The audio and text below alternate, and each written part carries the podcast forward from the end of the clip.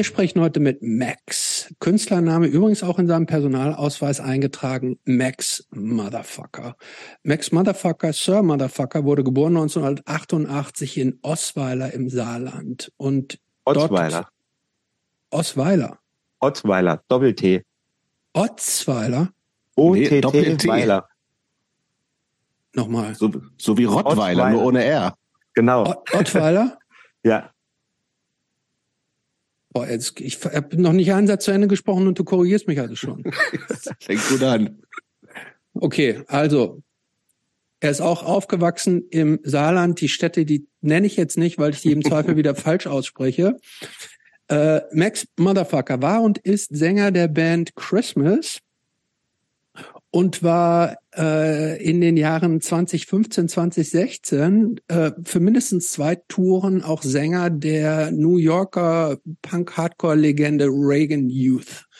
Er hat bis vor kurzem als Booker bei Subkultura gearbeitet und hat äh, 2018, 2019 unter anderem auch das Punk for Help und Christmas Sucks Festival gebucht.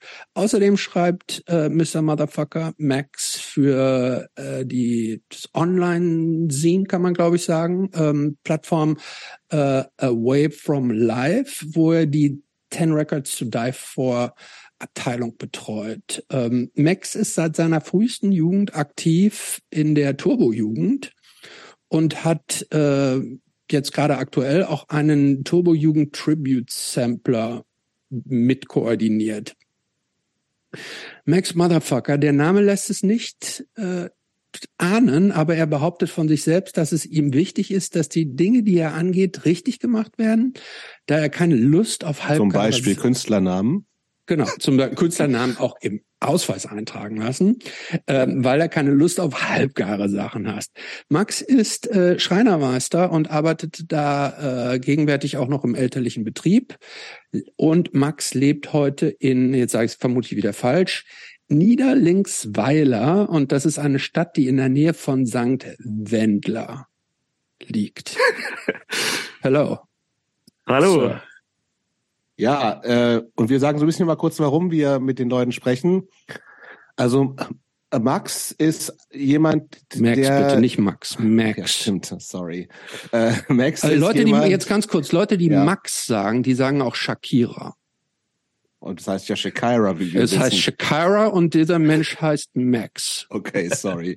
also, ähm, auf jeden Fall ist Max jemand, der äh, schon früh immer, also Hörer dieses Podcasts hat auch irgendwie mal ähm, sich gemeldet und Kommentare abgegeben und irgendwie haben wir dann so ein bisschen hin und her geschrieben vor längerer Zeit jetzt schon und dann meinte irgendwie so, ey, ich habe übrigens mal bei Reagan Youth gesungen und ich so, hä? Ein Typ aus dem Saarland hat bei Reagan Youth gesungen? Schnall ich nicht. Was ist da los? Fand ich auch erstmal interessant. Dann habe ich so ein bisschen geguckt, was ist das für einer? Ich kannte den vorher nicht. Der spielt seit zehn Jahren in einer Band, die Christmas heißt. Ich finde den Namen gut übrigens. Aber habe ich noch nie was von gehört. Und es gibt, und ich bin natürlich jemand, der äh, denkt, ich weiß alles. Hardcore-Punk in Deutschland habe ich zumindest alles schon mal gehört. Weißt du auch, das Und das- ich bestätigen. Man Ja, kann, das an dir, stimmt man kann ja viel an dir nicht. rumnörgeln, aber das stimmt wirklich. Ja, und das hatte ich nämlich, bis, bis ich äh, Max äh, quasi gestalkt habe, auch gedacht. Und das stimmt ja offensichtlich nicht. Und deswegen bin ich, finde aber ich das, das, ist vor Dingen spannend. umso erstaunlicher, weil, Ja. ähm, weil Bob Geldorf ja für seine Band einen Tribute-Song gemacht hat, nämlich Do They Know It's Christmas aber ohne, deswegen ist so, ich meine, und, und ich muss dazu sagen, Saarland ist für mich aber tatsächlich auch so ein bisschen so ein blinder Fleck. Ich glaube, ich habe mit keiner Band, was ist mit Beppo? Jetzt sei jetzt nicht verletzend gegenüber Beppo. Ja, aber ich habe tatsächlich äh, mit meinen aktiven Bands höchstens ein bis zweimal im Saarland gespielt. Ich kenne nicht viele Bands aus dem Saarland. Also das Saarland ist für mich vielleicht noch Steak Knife früher gewesen. Und dann vielleicht noch irgendwie, ich ich war auch noch nie im IJZ Homburg zum Beispiel. Auch das ist Saarland. Das ist für mich so ein blinder Fleck. Und deswegen, ich hoffe so ein bisschen, dass Max mir heute hilft, diesen Saarland, den blinden Fleck ähm, zu füllen. Und andererseits ho hoffen wir natürlich als alte Reagan Youth Fans auch ein bisschen Gossip, weil äh, das der Grund, äh, äh, beziehungsweise dass Max da nicht mehr singt, ist, weil die sich, glaube ich, zerstritten haben. Auf der, auf der Tour, auf einer Bühne und auch, wir lieben natürlich Gossip, insbesondere Christopher. Und wir hoffen da heute so ein bisschen was zu hören. Deswegen, ich freue mich auf Abend. Vielen Dank, Max, dass du da bist. Und vielleicht ja, noch ganz kurzer Hinweis, also hieraus den Umkehrschluss, den man hier ziehen kann. Ne? Das heißt, es können auch Leute mit Bands, von denen Jobs noch nie was gehört hat, hier zu uns kommen, wenn es ihnen beispielsweise gelingt, bei Black Flag jetzt zu singen. Sollten Problem. wir also irgendwo, ich sage jetzt mal in, in Hessen oder in Nordrhein-Westfalen. Weißt du übrigens, dass Black Flag jetzt gerade auf Tour sind in Ja, weiß ich, natürlich weiß ich das. Spielen die auch in Berlin? Nee. Ich glaube, die sind, glaube ich, nicht in Deutschland. Nicht ich habe gesehen, dass sie in Polen spielen jetzt, irgendwie vor ein paar Tagen. In England waren sie und ich glaube Spanien. Hm. Naja, auf jeden Fall sollte es ja. jemandem gelingen, einen Sängerslot bei Black Flag zum Beispiel zu oder Minor Threat oder beim Hanat wird das auch gelingen, ähm, würden wir dem vermutlich nach ein, zwei Nachfragen hier vermutlich auch das Türchen aufmachen. So, jetzt lassen wir mal anfangen hier. Ja, Lass mich ja so genau. vorgequatsche. Wir haben Vorfragen. Max, ja. du kennst das? Die erste Vorfrage lautet, die wurde ja schon mal der Sängerposten einer dir wahrscheinlich da auch bekannten Band angeboten. Ähm, wenn du jetzt eine also welche Band, wenn du dir das aussuchen könntest, die dich fragt, bei ihnen als Sänger einzusteigen, wäre das? Das ist, glaube ich, eine schwere Frage, weil bei seinen Lieblingsbands hat man ja, ist man ja auch Fan von dem Sänger selbst in der Regel mhm. und ich weiß nicht, ob ich mir jetzt auch zutrauen würde, was bei Turbo Negro zum Beispiel in einer Lieblingsband einzusteigen, weil der Anspruch der vorherigen Sänger entsprechend so hoch für mich wäre, dass ich mir das gar nicht zutrauen würde, gegebenenfalls. Okay. Und gibt es eine gut, Band, aber das die, war jetzt wo die Frage, Lieblingssänger sein muss, sondern wo du sagst, ich finde die gut und das könnte ich vielleicht sogar noch ein bisschen besser als der Sänger oder die ja. Sängerin, die gerade dabei ist? Mir fällt da jetzt spontan nichts ein, um ehrlich zu sein. Queen zum Beispiel? Da müsste ich ja Noten treffen können, das, oder das Töne treffen können. Das ja. kann ich nicht. Hm. Nächste Frage, komm. Ja. Äh, Max Motherfucker, worauf bist du in deinem Leben am meisten stolz? Glaub, dass ich ein ehrlicher Typ bin. Finde ich, was cool an mir ist und wo ich auch stolz drauf sein kann, dass ich mir auch zutraue, Leuten meine Meinung zu sagen, wenn ich weiß, dass die jetzt unbequem sein könnte, so. Mhm. Finde ich, find ich eine schöne Antwort. Ja, finde ich auch bin gespannt, ob, ob wir das noch ob das hören. Ob das stimmt. Oder ob wir ihn schon in diesem Gespräch irgendwelche Unwahrheiten überführen können. Max, Gut. Wann, wann kam Punk in dein Leben? Also musikalisch auf jeden Fall in meiner frühen Jugend. Meine Eltern haben die Hosen sehr früh gehört. Also was heißt sehr früh für mein Leben sehr früh. Die sind mit der Horrorshow dazugestoßen damals und die ist wie ich 88er Baujahr und entsprechend haben die die gehört, als ich ein Kleinkind war und meine Mutter sagt immer, ich hätte mit Campino das Sprechen gelernt.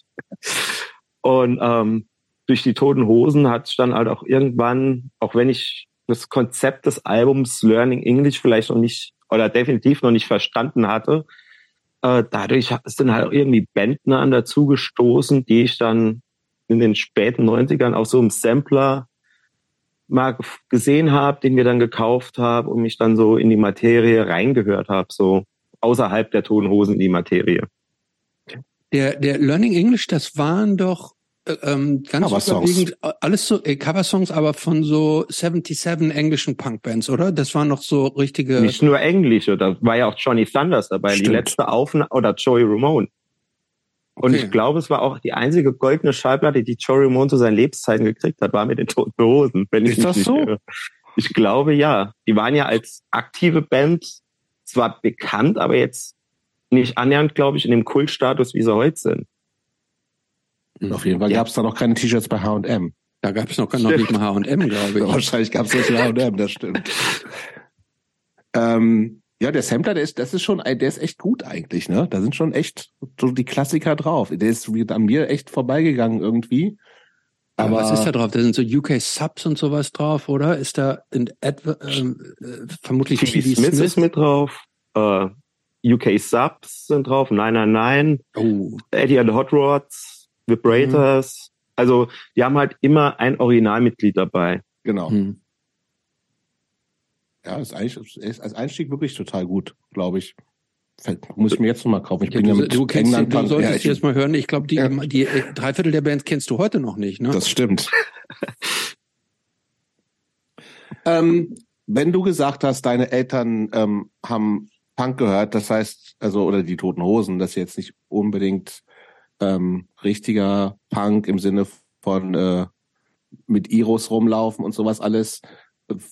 Was für ein Elternhaus war das, aus dem du gekommen bist? Klingt erstmal locker und ihr seid alle mit lauter Musik rumgelaufen und alles war easy und der kleine Max damals noch konnte machen, was er wollte. Ist das so? Also meine Eltern, die haben äh, halt ein Schreinerunternehmen. Mein Vater, der hat sich, ich glaube, 83 selbstständig gemacht und das, die haben sehr viel arbeiten müssen so. Und meine Mutter hat dann oft mit dem LKW die die Ware zu unserem Kunden ausgefahren, hat mich und auch mein Bruder dann halt auch oft mitgenommen, weil irgendwer musste ja auf die Kinder aufpassen. Das hat es dann entsprechend im LKW selbst gemacht. Und ähm, die haben zwar viel gearbeitet, waren aber auch immer viel für uns da. Und entsprechend, weil es halt auch Schreinerei war, hat mein Vater dann auch viel für uns gebaut. Wir haben dann auch ein Baumhaus draußen gebaut gekriegt. Und die haben uns schon sehr viel ermöglicht. Wir hatten auch ein großes Grundstück, weil wir halt mal in der Firma gewohnt. Also das Wohnhaus war integriert. Wie- Was, von was halt- für einem Betrieb sprechen wir denn? Also, also ein, hat dein Vater da alleine gearbeitet oder deine Eltern? Das ist Ladenbau. Wir arbeiten auch für den größten Ladenbauer Deutschlands oder Europas vielleicht sogar und haben halt ziemlich viel sehr bekannte Firmen gemacht oder machen immer noch und haben das dann an den Firmensitz geliefert und das kommt dann nach ganz Europa, also Spanien, also das Warschau. klingt so nach Zulieferdienst quasi für die. Ja, die schicken uns quasi die Pläne. Okay. Wir bauen dann die Läden und auch Sachen sind schon nach New York geschickt worden. Früher. Aber wie viele Leute arbeiten da? aktuell meine Eltern plus sechs Leute. Und das war damals auch schon so, als du Kind warst, oder? So immer so um den Dreh. Okay. Aber was für Läden baut ihr denn? Das habe ich. Sind das wie so wie so diese Tresen, denke ich Was? jetzt, oder? Was? Tresen. Auch, also alles. Wenn du in, in die Einkaufsmeile gehst, dann findest du uns da bei renommierten Jeans-Herstellern. Du, wir haben schon sechs Shops gemacht von einer Kette, die inzwischen insolvent ist. Wir haben äh, ja, In, Innenausbau von Lin quasi. ja, aber auch Regale. Aufsteller. Ja, Theken, alles sowas. eigentlich. Von- Passt dir das also Da nicht? würde das man, so? nee, jetzt habe ich es verstanden. Äh, Aber da würde das ist so ein bisschen sowas wie wie äh, Interior Design auch oder oder ihr baut der das nur Bau. und designt es nicht. Ah, jetzt verstanden. Wir bauen das nur. Okay, Design machen das wieder andere Leute. okay. Okay. Und das liefern wir da halt hin. Und also wir haben, wie gesagt, auch viel Privatkundschaft, aber das ist so das Hauptding, was uns von vielen anderen Schreinereien ähm, unterscheidet. Oh, Jups, hattest du nicht letztes Jahr bei deiner bei deiner Datsche war da nicht das Dach kaputt hier? Das wäre doch ein Job gewesen hier für ihn. Nee, das ist eher der Ja. Zimmermann oder Dachdecker. Eben drum. Ah, jetzt hier kommen, wenn es ein kleiner Auftrag geht, da wird's jetzt gleich wieder an einen anderen weggeschafft. Ne? Aber ist das tatsächlich so? Gehen noch, was ich mich ja frage, ist so, also in Zeiten von Ikea und Co. Gehen, gibt es immer noch Leute, die sagen, ich gehe jetzt zum Schreiner um die Ecke oder im einen Ort weiter und lass mir da einen Schrank bauen? Was Ja, wahrscheinlich klar. hundertmal so viel kostet wie scheiß Ikea-Ding, was nach zwei Jahren eh kaputt ist. Also eine Küche hält halt auch zum Beispiel länger, kostet aber auch ähm, finanziell teilweise sogar weniger beim Schreiner. Okay. Ähm, du hast halt auch Einbaumöbel, die du nicht von der Stange kriegst. Weil da Oder so eine manchmal hast komische Ecke Ideen. ist oder sowas und das wird ausgemessen und dann baut jemand mir direkt in die Ecke was mit Ja. der Schublade rein oder sowas. Ach, Das kostet das ist nicht ein Vermögen? Ja, wenn du was Gescheites haben willst, bezahlst du bei Ikea auch nicht wenig Geld. Und du weißt halt aber auch, wo es herkommt. Also du weißt halt, wem du das Geld in die Hand drückst, nicht Hm. irgendeinem Großkonzern. Das ist klar. Ich dachte nur irgendwie, es ist alles so. Für mich klingt äh, Maßanfertigung von einem kleinen Unternehmen A natürlich total sympathisch, aber B unbezahlbar. Gut, im Ja, Saarland gesagt- sind die Leute auch reicher als in Neukölln. Das stimmt natürlich. vergessen. Obst, du musst jetzt da den eigenen, den eigenen Fokus ein Ja, aber bisschen wie gesagt, sag, ja, Saarland ist ja wie gesagt für mich ein blinder Fleck. Ich kenne das ja, nicht das quasi. jetzt weißt du, die Leute sind, Die sind alle reich Alle reich? und haben Design. Ist nicht auch Baden-Baden in Saarland? Ja, ne? Oder Nee. verwechsel ich? Ist das Hessen? Das ist Baden-Württemberg. Ja, macht doch, ja. Klingt doch schon so. Stimmt. Ja, aber die ganze Ecke, das ist, das ist Alle reich. alle reich. Alle reich. Baden-Baden ist wirklich reich. Ja. Okay, ähm, nimm uns mal ein bisschen mit durch deine. Also das klingt relativ idyllisch, aber irgendwie es gibt gab Platz. Äh, ihr habt ein Baumhaus gehabt. Du hast einen Bruder. Ja. Jüngerer Alle Bruder. so peasy. Ja, mit dem komme ich gut aus. Der hört auch, also früher war die musikalische Ausrichtung schon näher aneinander als heute. Heute ist er halt auch viel so Richtung Joy Division und er hat ähm, Musikwissenschaften studiert, Älter oder Abschluss- jünger, der Bruder? jünger. Okay. Masterarbeit über Italo-Pop mit 15 Punkten abgericht, abgegeben und sein Professor meinte, niemand hätte sich bisher mit Italo-Pop so beschäftigt wie er. Finde ich eigentlich Und arbeitet gut. heute als Booker in einem Club in Mainz. Ah, okay. Jobs, bist du eigentlich auch Italo-Pop-Fan? Nee, nicht so. Ich bin Was- Austropop-Fan. Was? was? Ich bin Austropop-Fan. Austropop, ja. Mhm. Ich bin, glaube ich, Italopop, ich, ich, das ist halt so Ricky E. Poveri und sowas, ne? Das sind für mich die Austropop, großen. weil Falco heute 25 Jahre tot ist, oder? Ja, einfach weil, ja, auch weil Falco schätzen wir natürlich sehr. Also ich zumindest. Ja, ja. Sehr, genau. Nee, aber Italo-Pop ist nicht so meins. Wobei, natürlich, es gibt Riesenhits, muss man sagen, ne? Ja, Natürlich. das größte, Genre. größte Hit, größte Hit ist für mich natürlich Modo. 1, 2 Polizei. Was für ein Hit. Auch tot übrigens, ne?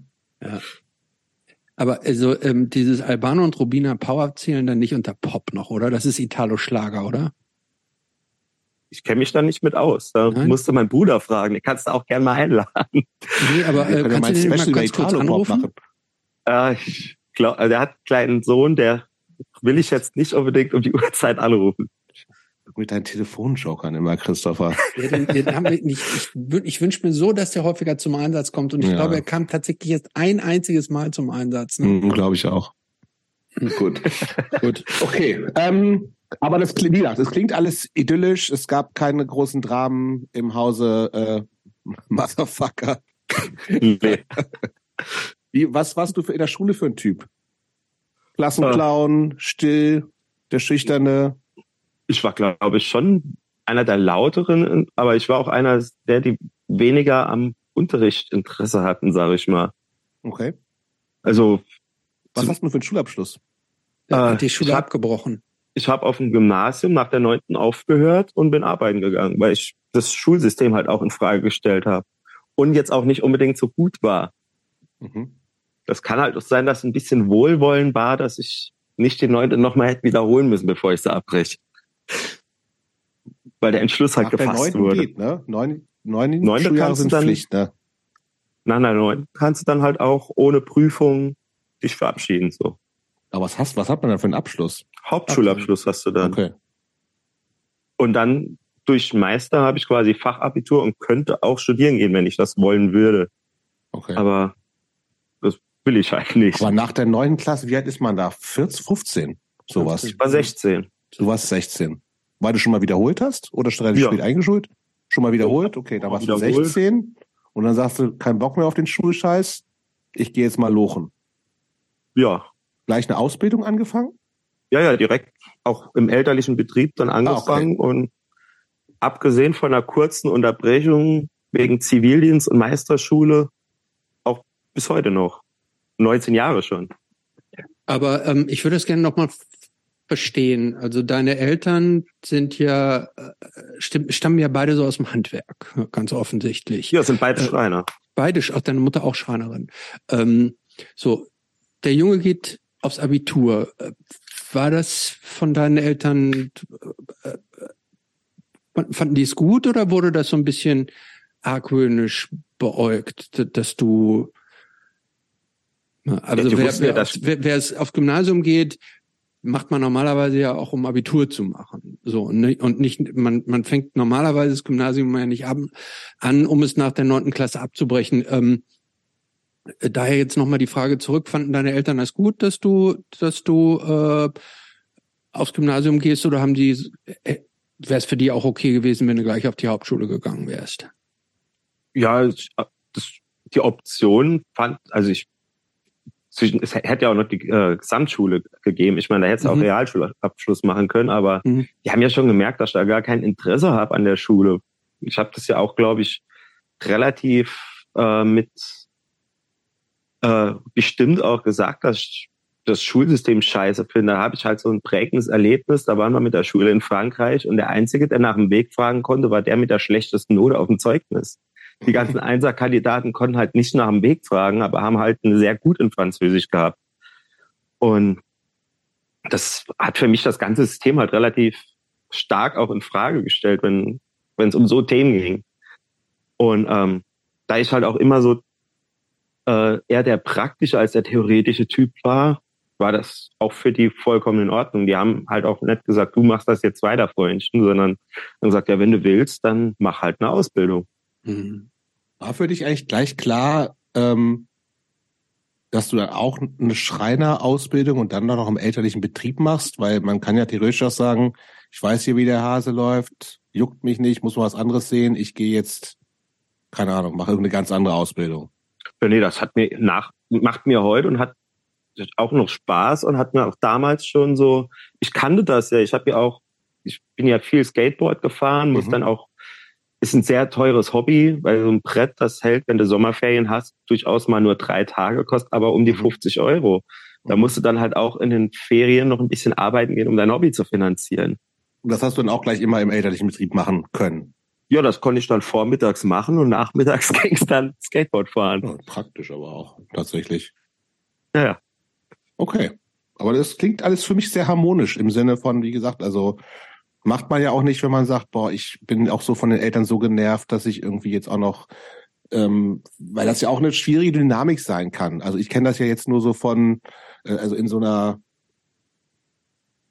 Erzieherrolle quasi zu sein, so, ne? Also mhm. ich kenne das von Homeschooling, das war eine Katastrophe, ne? Also wo du sagst, okay, ich bin ja, bin ja Vater und ich bin kein Lehrer und das können wir genau sehen, das ist ja auch dein, deine sind ja deine Eltern und nicht deine Aus also aber gleichzeitig deine Leute, die dich ausbilden sollen. Das hat aber alles so reibungslos geklappt, wie das jetzt für mich sich äh, visuell gerade aufbaut. Ja, ich meine, natürlich knallt halt mal. Ich meine, man ist, gerade wenn es um die Eltern sind, dann spricht man halt auch anders mit dem Chef, wenn genau. das Chef der Vater ist, als wenn das jetzt jemand Fremdes ist. Mhm. Aber äh, ja, dann streitet man sich mal und dann ist das halt auch nachher wieder gut so, weil weil man halt sich auch die Meinung so sagen kann. So. Okay, super. Also klingt, klingt ja äh, äh also harmonisch, finde ich gut. Hm. Äh, ja. Du hast gerade erwähnt, ähm, Skateboard fahren. Was, was für ein Skateboard-Typ bist du? Ja, früher bin ich halt viel Street gefahren. Da habe ich es mir auch, ich sag mal, ziemlich gegeben. Da bin ich auch alles runtergesprungen, über alles drüber. Und heutzutage fahre ich eigentlich nur noch Bowl, Mini-Ramp, also Bowl ist Pool, ganz oldschool und mach so Kickflip sieht man von mir vielleicht zweimal im Jahr noch oder so, sondern mich halt eher so durch den Pool fliegen. Okay. War dieses, was war das Skateboarding für dich? Was, was, also, was war am Skateboard an? Warum bist du nicht Fußballer geworden? Ich habe auch mal Fußball gespielt, so Grundschule gerade, jeder findet Fußball geil und das spielt man halt miteinander Fußball, aber so ich schätze mal in der sechsten Klasse, siebte Klasse, war es dann halt auch so, dass ich nur noch 15 Minuten im Fußballtraining war, weil ich war vorher Skaten und da ist es halt ein bisschen länger geworden. Das, äh, Skateboarding hat halt keine Trainingszeiten. Du bist halt auch auf niemanden angewiesen und du hast auch niemanden, der dir sagt, was jetzt wie zu machen ist. Zumindest, wenn das jetzt nicht Haupt beruflich irgendwie machst, da gibt's natürlich immer jemanden, der dir jetzt Geld gibt, da musst du halt auch dem was liefern, so. Mhm. Aber an sich ist Skateboarding halt, du gehst raus und machst, auf was du Bock hast. Und das ist halt eigentlich genau das, was nach wie vor im Punkrock das Coole ist. Du musst halt nichts können, du musst halt einfach nur machen. Und du bist dein Chef und du sagst jetzt, wo es lang geht und was die, äh, in welchem Tempo es jetzt vorangeht. Mhm. Und man hilft sich halt auch gegenseitig oft im Park. Also bei uns im Skatepark sind Leute zwischen acht und, nee, zwischen sechs und 50, glaube ich. Mhm. Und äh, das sagt man halt den Kids, ey, guck mal, probier's mal so. Und das ist halt ein cooles Miteinander auf Augenhöhe. Und ich weiß nicht, ob da, also im Fußball habe ich das Gefühl, ist das oft nicht so. Ja, das ist automatisch zumindest zur gegnerischen Mannschaft so ein Gegeneinander. Ja, auch so ne? mannschaftsintern war das ja. schon ein anderer Umgang. Das heißt, habe ich das richtig verstanden? Ihr habt ja einen richtigen Skatepark in, in Ottweiler gehabt? Ein Ottweiler Skatepark, das ist, das ist so das letzte, das war vor 20 Jahren gefühlt schon alt. Dann hat die, äh, vor zwei Jahren wollte die junge Union, wollte dann den Skatepark renovieren. Das habe ich mitgekriegt, mich mal mit denen in Kontakt gesetzt, auch wenn ich jetzt nicht gerade Freund von der jungen Union bin, aber wenn man da jetzt was verändern will, muss man halt auch mal sich mit der, denen unterhalten. Dann haben die Rampen gekauft, haben auch schon irgendwie einen Bericht gemacht über den Abschluss der Arbeiten, aber es, der Skatepark ist immer noch gesperrt. Es wurden Rampen abgebaut seitdem und es steht ein Testzentrum drauf. Also das sagt viel über die junge Union aus, die diesen Skatepark renovieren wollte und im Endeffekt nur abgearbeitet, ach, abgebaut hat und auf den Bauhof gestellt. Aber der Skatepark in Ottweiler ist relativ klein. Da ist man dann auch sehr häufig auf dem Schulhof gewesen. Und in San Wendel haben wir seit 20 Jahren dieses Jahr einen riesen Skatepark, der damals, glaube ich, auch der größte in Deutschland war. Ach. Und das, also das, die Szene ist ja halt schon sehr, sehr groß. Wir haben ja auch aus, aus dem anderen Vorort gab's, also die skaten auch alle immer noch, die HZW Skate Crew und die waren auch schon in Magazinen wie im Bordstein relativ häufig, auch mit denen auf Tour und hatten so deutschlandweit so einen gewissen Punk-Assi-Kultstatus. Vielleicht auch heute noch die, deren Videos. Mhm. mhm. Das war so ein bisschen wie Jackass, also viel Aus Asi. Saarland. Ja, viel Asi, viel Skateboarding, viel Punkrock. Gibt es äh, von den großen renommierten Skatern irgendjemand, wo du sagen würdest, ähm, das ist dein Vorbild ist jetzt ein großes Wort, aber wo du sagst, ist du dein Lieblingsskater? Also vor ein paar Jahren hätte ich dir Duan Peters genannt. Uh. Jetzt darf man halt, also jetzt kann man das politisch halt auch nicht mehr annähernd für gut heißen, aber früher war das halt schon so ein Jugendheld, so mit, was denn, mit US-Bombs, Duan Peters an der Hand. Besonders fand ich richtig, richtig gut und generell an Skateboarding geschaffen hat. Der war ja noch eine Generation vor Tony Hawk. Mhm. Also früher war das schon so ein Held. Mike V finde ich heute noch ziemlich geil, der jetzt bei Black Flag singt und wieder. Mhm. Der kommt Black ja wahrscheinlich deswegen bald zu uns in den Podcast, wie wir wissen. Ja. Und äh, also das sind halt schon so Charaktere, die die ich ziemlich cool finde, weil die halt auch einen sehr eigenen Stil haben. Aber mhm. wie gesagt, Duan Peters, was der die letzten Jahre von sich gegeben hat. Es geht leider nicht mehr. Nee, nee, ja. Nee, ja. Äh, hast du auch, ähm, es, gab, es gab ja auch im Hardcore so ein paar äh, Skatebands. Ähm, hast du dir den Bereich auch jemals erschlossen oder? Ja, also Suicidal Tendencies ist eine Weltklasse-Band, die ich super abfeier zum Beispiel und äh, Suicidal Tendencies, der, äh, der Bruder vom Sänger bester war ja Song auch von, bei den, Bester Song von Suicidal für dich? Uh, War Inside My Head ist großartig, Possessed to Skate natürlich, aber generell haben die so viel geile Hits. Also Glaubst du? Best, Best, ähm, ich würde, bestes, ich will, Song kann ich gar nicht sagen, aber bestes Album für mich auf jeden Fall How Will I Love Tomorrow. Lieb ich. Oh. Lieb ich. Ja. Und ich finde, das zweitbeste Album ähm, das zweite, äh, Join the Army. Join the Army, ganz genau.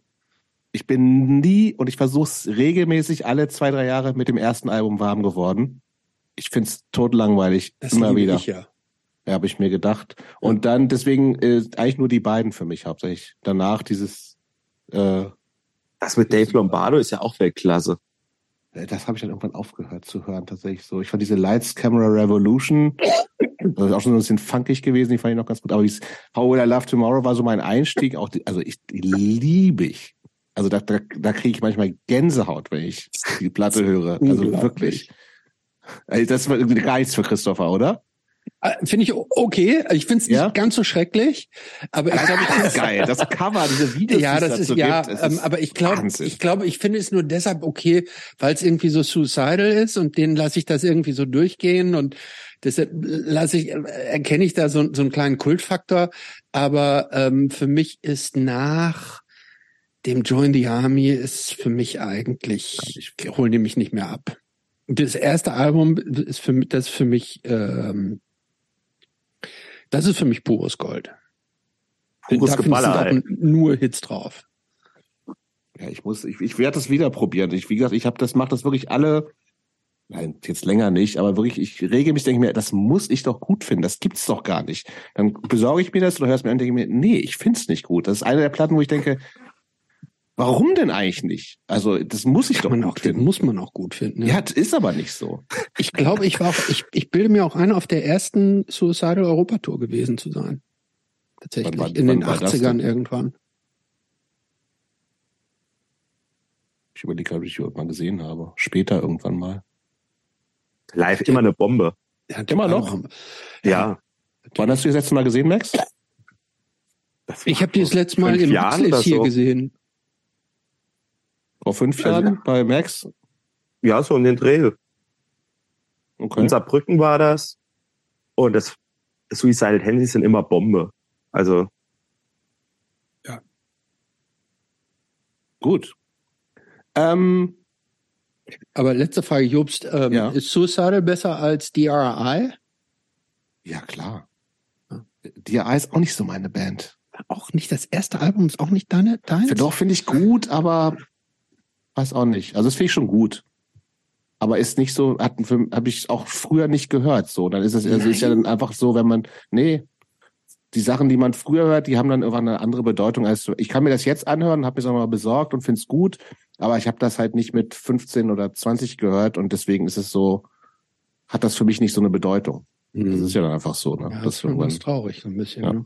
ja, ist, ich kann ganz gut damit umgehen. Mhm. Was ist mit DRI und Max? Ja, ich finde die auch geil, aber ich bin auch mehr Team Suicidal in dem Fall. Ja. Ähm, Big dieses, Boys? aber Code of Bitte? Honor? Bitte? Big Boys? Das sagt mir jetzt gerade nichts. Ah, noch früher. ja. Ähm, Code of äh, The Faction, JFA. Faction ist geil. JFA ist auch super. Erste Wrecking News Show damals war mit JFA. In London, in Blackpool. Ach, im, äh, nicht im Blackpool, Äh, im äh, Underworld. Entschuldigung. Das war Cool. ein schönes Das Brett. heißt, da, musikalisch ist dann schon zu dieser Skate-Zeit, zu der wir sind, das hat dann wahrscheinlich schon auch so mit 14, 15 angefangen, tippe ich mal. das mit Skaten. Mhm. Das hat mit schon. sieben angefangen. Mit sieben. Ja. Okay. Ja. Und äh, wann, aber ja, ist dieses Ganze, was wir jetzt auch die ganzen Bands, die wir gesagt haben, das war dann schon so zu deiner Jugendzeit sieben. auch, was du so gehört hast. Nee, mit sieben hast du keine Tendencies gehört. Nee, da, da habe ich Kindermusik gehört. Genau, Also, ja. Und Toten Hosen halt gehört. Was Ja. jetzt wahrscheinlich viele auch noch schimpfen, ist auch Kindermusik. Aber Ja. äh, wann ging das so mit dem außer Mainstreamigen los? So, keine Ahnung, Anfang der Nullerjahre, Terrorgruppe, ganz groß bei mir. Da hat man halt auf der, in der Schule die deutsche Punk-Invasion, Schlachtrufe BRD gebrannt gekriegt. mhm. Das war aber, da waren ein paar Sachen Illegale, drauf. illegal gebrannt? Sicherheitskopien. Sicherheitskopie. Man durfte ja immer eine Sicherheitskopie haben. äh, da war, konnte ich mich aber nie so mit identifizieren, identifizieren, weil das mir schon teilweise zu viel stumpfes Parolengetresche war. Mhm. Und aber so dieses englische Ding habe ich sehr viel abgefeiert. Dann ging es aber auch relativ früh mit Hives, Backyard Babies nach Skandinavien. Okay. Und das hat natürlich auch so Ami-Zeug immer gehört, aber so mein Herz schlägt halt eigentlich auch primär, also am meisten für skandinavische Musik. Mhm. Stupids haben wir übrigens noch eben noch vergessen. Stupid. Das war Hab eine ich englische, englische ähm, Skateboard-Hardcore-Band. Habe ich gerade nichts im Kopf aber haben auch, haben auch, ehrlich gesagt, also die sind irgendwie cool, aber haben auch keine Hits, muss man sagen. Oh, nee, das stimmt nicht. Ja? Ja, aber das kann ich dir jetzt aber leider spontan auch nicht Ah. genau sagen, aber die Kannst du was, kurz was ansingen? Äh, nein. Okay, Gut, aber wir sind in Skate, Skandinavien. Ähm, ja, ich, nee, ich bin noch mal kurz beim Skateboard. Also, das heißt aber, das ist schon so, ähm, Musik und Skateboard und alles, was wir jetzt also an Skateboard-affinen Bands genannt haben, das ging wahrscheinlich auch so Hand in Hand bei dir, ne? Also Ja, haben meine, alle gehört und, und man ist auch und so. zwangsläufig. Du Genau. beschäftigst dich mit einem Steve Caballero, natürlich kommst dann halt auch zu seinen Bands, Mhm. zum Beispiel. Mhm. Und dann guckst du auch, was spielt auf dem Münster Monster Mastership. Da haben dann die Misfits gespielt, Mhm. zum Beispiel. Ich meine, das ist halt auch so die Klassiker, die man halt auch als pubertierender Skateboarder hört, so Misfits, Mhm. Ramones, die ganzen Einstiegsbands halt, so. Was war denn das dein erstes so kleineres Konzert, wo man dann auch mal nicht irgendwie jetzt vor eine Eintrittskarte kauft, um zu, zur Terrorgruppe zu gehen, sondern was eher so äh, in einem DIY-Kontext vielleicht so gewesen ist? Das war äh, Bands gegen Insolvenz. Das war so für einen lokalen Fußballverein, aber Ja. dann halt ganzen Anchor Rock City. Das war so das Neunkircher DIY-Label, nenne ich es mal. Die haben das Indie, halt viel Alternative gemacht und dann auch die Satanic Voices gespielt, was so eine Assi-Band war, die ich ziemlich gern gehört habe früher. Nie gehört. Saarland Und- auch wahrscheinlich. Ja, dann. die, ist, ist die- ein blinder Fleck. ja, die haben halt aber auch, glaube ich, nur im Saarland und einmal im Jahr auf Mallorca gespielt. So. Also, also Aber was war das auch so Skate Hardcore? nee, Punk? das war so Dorfpunk, Dorfrock, sowas, so. okay. Southrock. Nee, Dorfrock. Dorf. Also das war, die spielen, nur- die gibt's jetzt seit ein paar Jahren wieder, spielen nur auf Motorradtreffen, aber das Interesse ist jetzt auch nicht mehr da, die nochmal anzugucken. Die Mhm. Zeiten sind um. Was hat er noch gespielt? Reminders, die kannten wir vom bundesweiten Song Contest, da haben die mal für Saarland mitgemacht. Das war so eine Emo-Band, das war aber auch relativ schrecklich und sonst, ich weiß gar nicht, Und was eher so sonst. im, im Hardcore-Punk-Bereich? nee, das war so Mainstream-Emo. Genau, was, was war, was war so, äh, So. wie bist du in diesen Hardcore-Punk-Bereich so reingekommen? Über was? Ja gut, dann waren halt auch in Wiebelskirchen im Berghof. Das war halt so eine Art Ju ein Jugendzentrum war das. Die hatten so einen Skatepark. Die hatten da auch so eine kleine Indoor-Bühne. Ich schätze mal so 80 bis 100 Leute hätten da reingepasst. Mhm. Und haben dann halt so Bands mit so tollen Namen wie Heizöl, Rohrbruch oder Parkbank gespielt. Und Okay. das, musikalisch jetzt alles nichts Weltbewegendes, aber es war halt schon geil, so die Energie von so einem Punkkonzert. Auch Mhm. die können da alle nichts wirklich auf der Bühne, aber es kommt halt trotzdem was an und das ist, war halt schon was Geiles so. So, das unqualifiziert was Cooles machen. Wie, wie ging es denn dann weiter? Was du gerade so aufgezählt hast, war ja so ein bisschen so, die, so der Entry-Level, sage ich jetzt mal, Punk. Ne? Mhm. Also so Misfits und Ramones und diese ganzen Bands. Wie, wie bist du tiefer in die Thematik eingestiegen? äh, da, man hat halt auch im Schulbus sich dann oft mal Mixtapes oder Mix-CDs gebrannt so und da hat man halt auch immer mehr so Bands wie AFI und das Sieg zum Beispiel, Slime etc. kennengelernt und hat sich halt auch immer mehr damit bef- befasst. Dann hat man halt, wenn jemand im Mailorder eine Sammelbestellung gemacht hat, hat man sich auch so abgesprochen, wer bestellt jetzt welche CD, dass Mhm. auch bloß nicht was doppelt bestellt, weil da hat man ja eins weniger zum Brennen. und so hat man sich halt auch die ganzen CDs getauscht. Und das ging halt aber auch natürlich Hand in Hand mit Iron Maiden etc.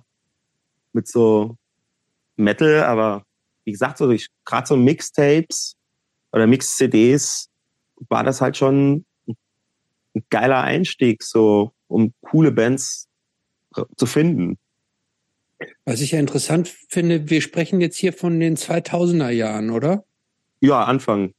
Anfang der 2000er. 2000er da, da, das heißt, zu der Zeit waren ja viele von den Bands, die du jetzt gerade genannt hast, schon irgendwie seit 20 Jahren beerdigt.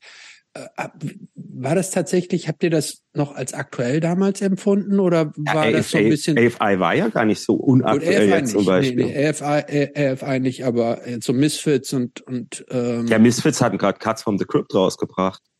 Das war das schon wieder eine aktuelle Platte oder eine aktuelle Band. Stimmt, stimmt, stimmt, stimmt. Ja, ja ich war ja ständig einmal in irgendwelchen weirden Konstellationen auf Tour, ne? Ja, ich meine, die hatten ja drei, viermal war die wiedergeboren, wie so ein Frankenstein-Monster. Ja, passt eigentlich ganz gut. Ja. Und äh, also abgesehen jetzt von Slime gab es die meisten Sachen halt auch noch wieder. Und die war natürlich weit weg, weil man hat kein, kein Auto gehabt, um jetzt auf ein Konzert zu gehen. Ich erinnere mich, dass viele von meinen Freunden nach Trier ins Ex-Haus gefahren sind, um sich Misfits mit US-Bombs anzugucken, aber ich konnte da halt nicht hin, weil es einfach zu weit weg war. Hm. Wie weit ist das denn? Im Auto eine Stunde etwa. Ah, ja, okay. Hm. Mit dem Zug zwei. Mhm. Und wenn du halt 15 bist oder so und die Eltern dann wollen, dass du halt schon noch Zeit entsprechend zu Hause bist, geht das halt nicht. Mhm. Sag mal, ähm, du hast ja schon gesagt, diese ganzen Schweden, besonders skandinavischen Bands, äh, dann irgendwie auch ein großes Ding. Die waren ja auch zu der Zeit echt auch ein, eine Riesennummer. Ähm,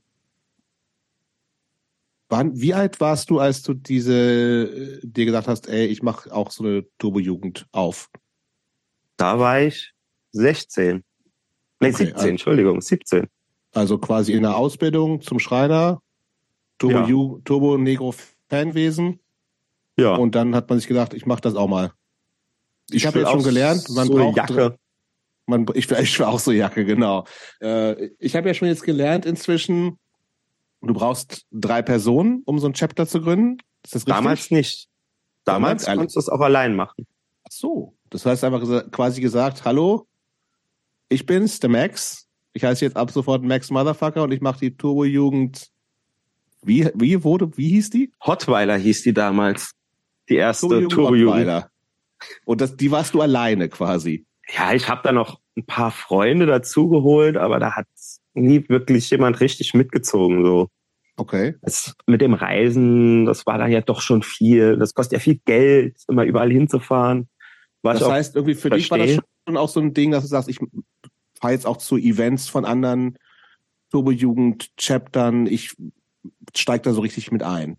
Klar, das war, fand ich auch immer sehr faszinierend, so ja. Aber es war halt, äh, da haben alle zwar so dieselbe Jacke an, aber das war ja auch da anders als heute. Heute sieht ja so eine Jacke aus wie so ein Christbaum mit den ganzen ja. bunten Aufklebern, aber damals, das waren ja noch dunkle Jeansjacken. So, da hieß es ja noch, Are you ready for some darkness? Und heute ist das eher, Are you ready for some Karneval bei manchen? Das sieht, die sehen ja aus wie beim Dackelclub von Hausmeister Krause. Ja, die, sind, die sehen ein bisschen aus wie so, wie so, wie so, so Battle Vests, so Metal-Dinger, ne? Die haben ja irgendwie Aufnäher ohne Ende drauf inzwischen. Teilweise ja. Ja, das war früher tatsächlich nicht so.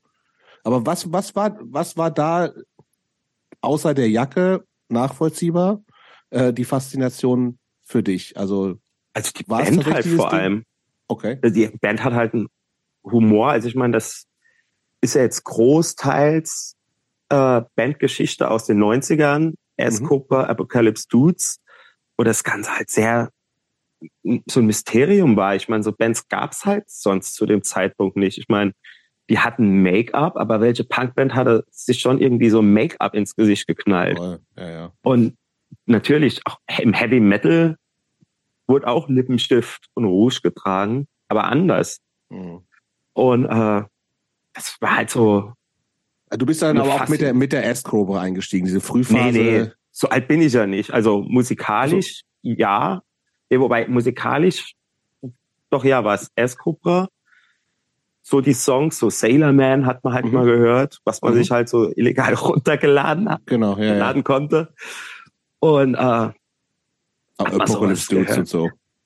Ja, das und dann halt auch Scandinavian Leather, die kam halt gerade raus, als wir nach England sind auf einen Schulausflug Da hatte ich dann, weil ich nicht genug Okay. Geld hatte, einen Kumpel überredet, die sich zu kaufen, hab die die ganze Zeit auf seinem Discman gehört, bis die Batterien leer waren.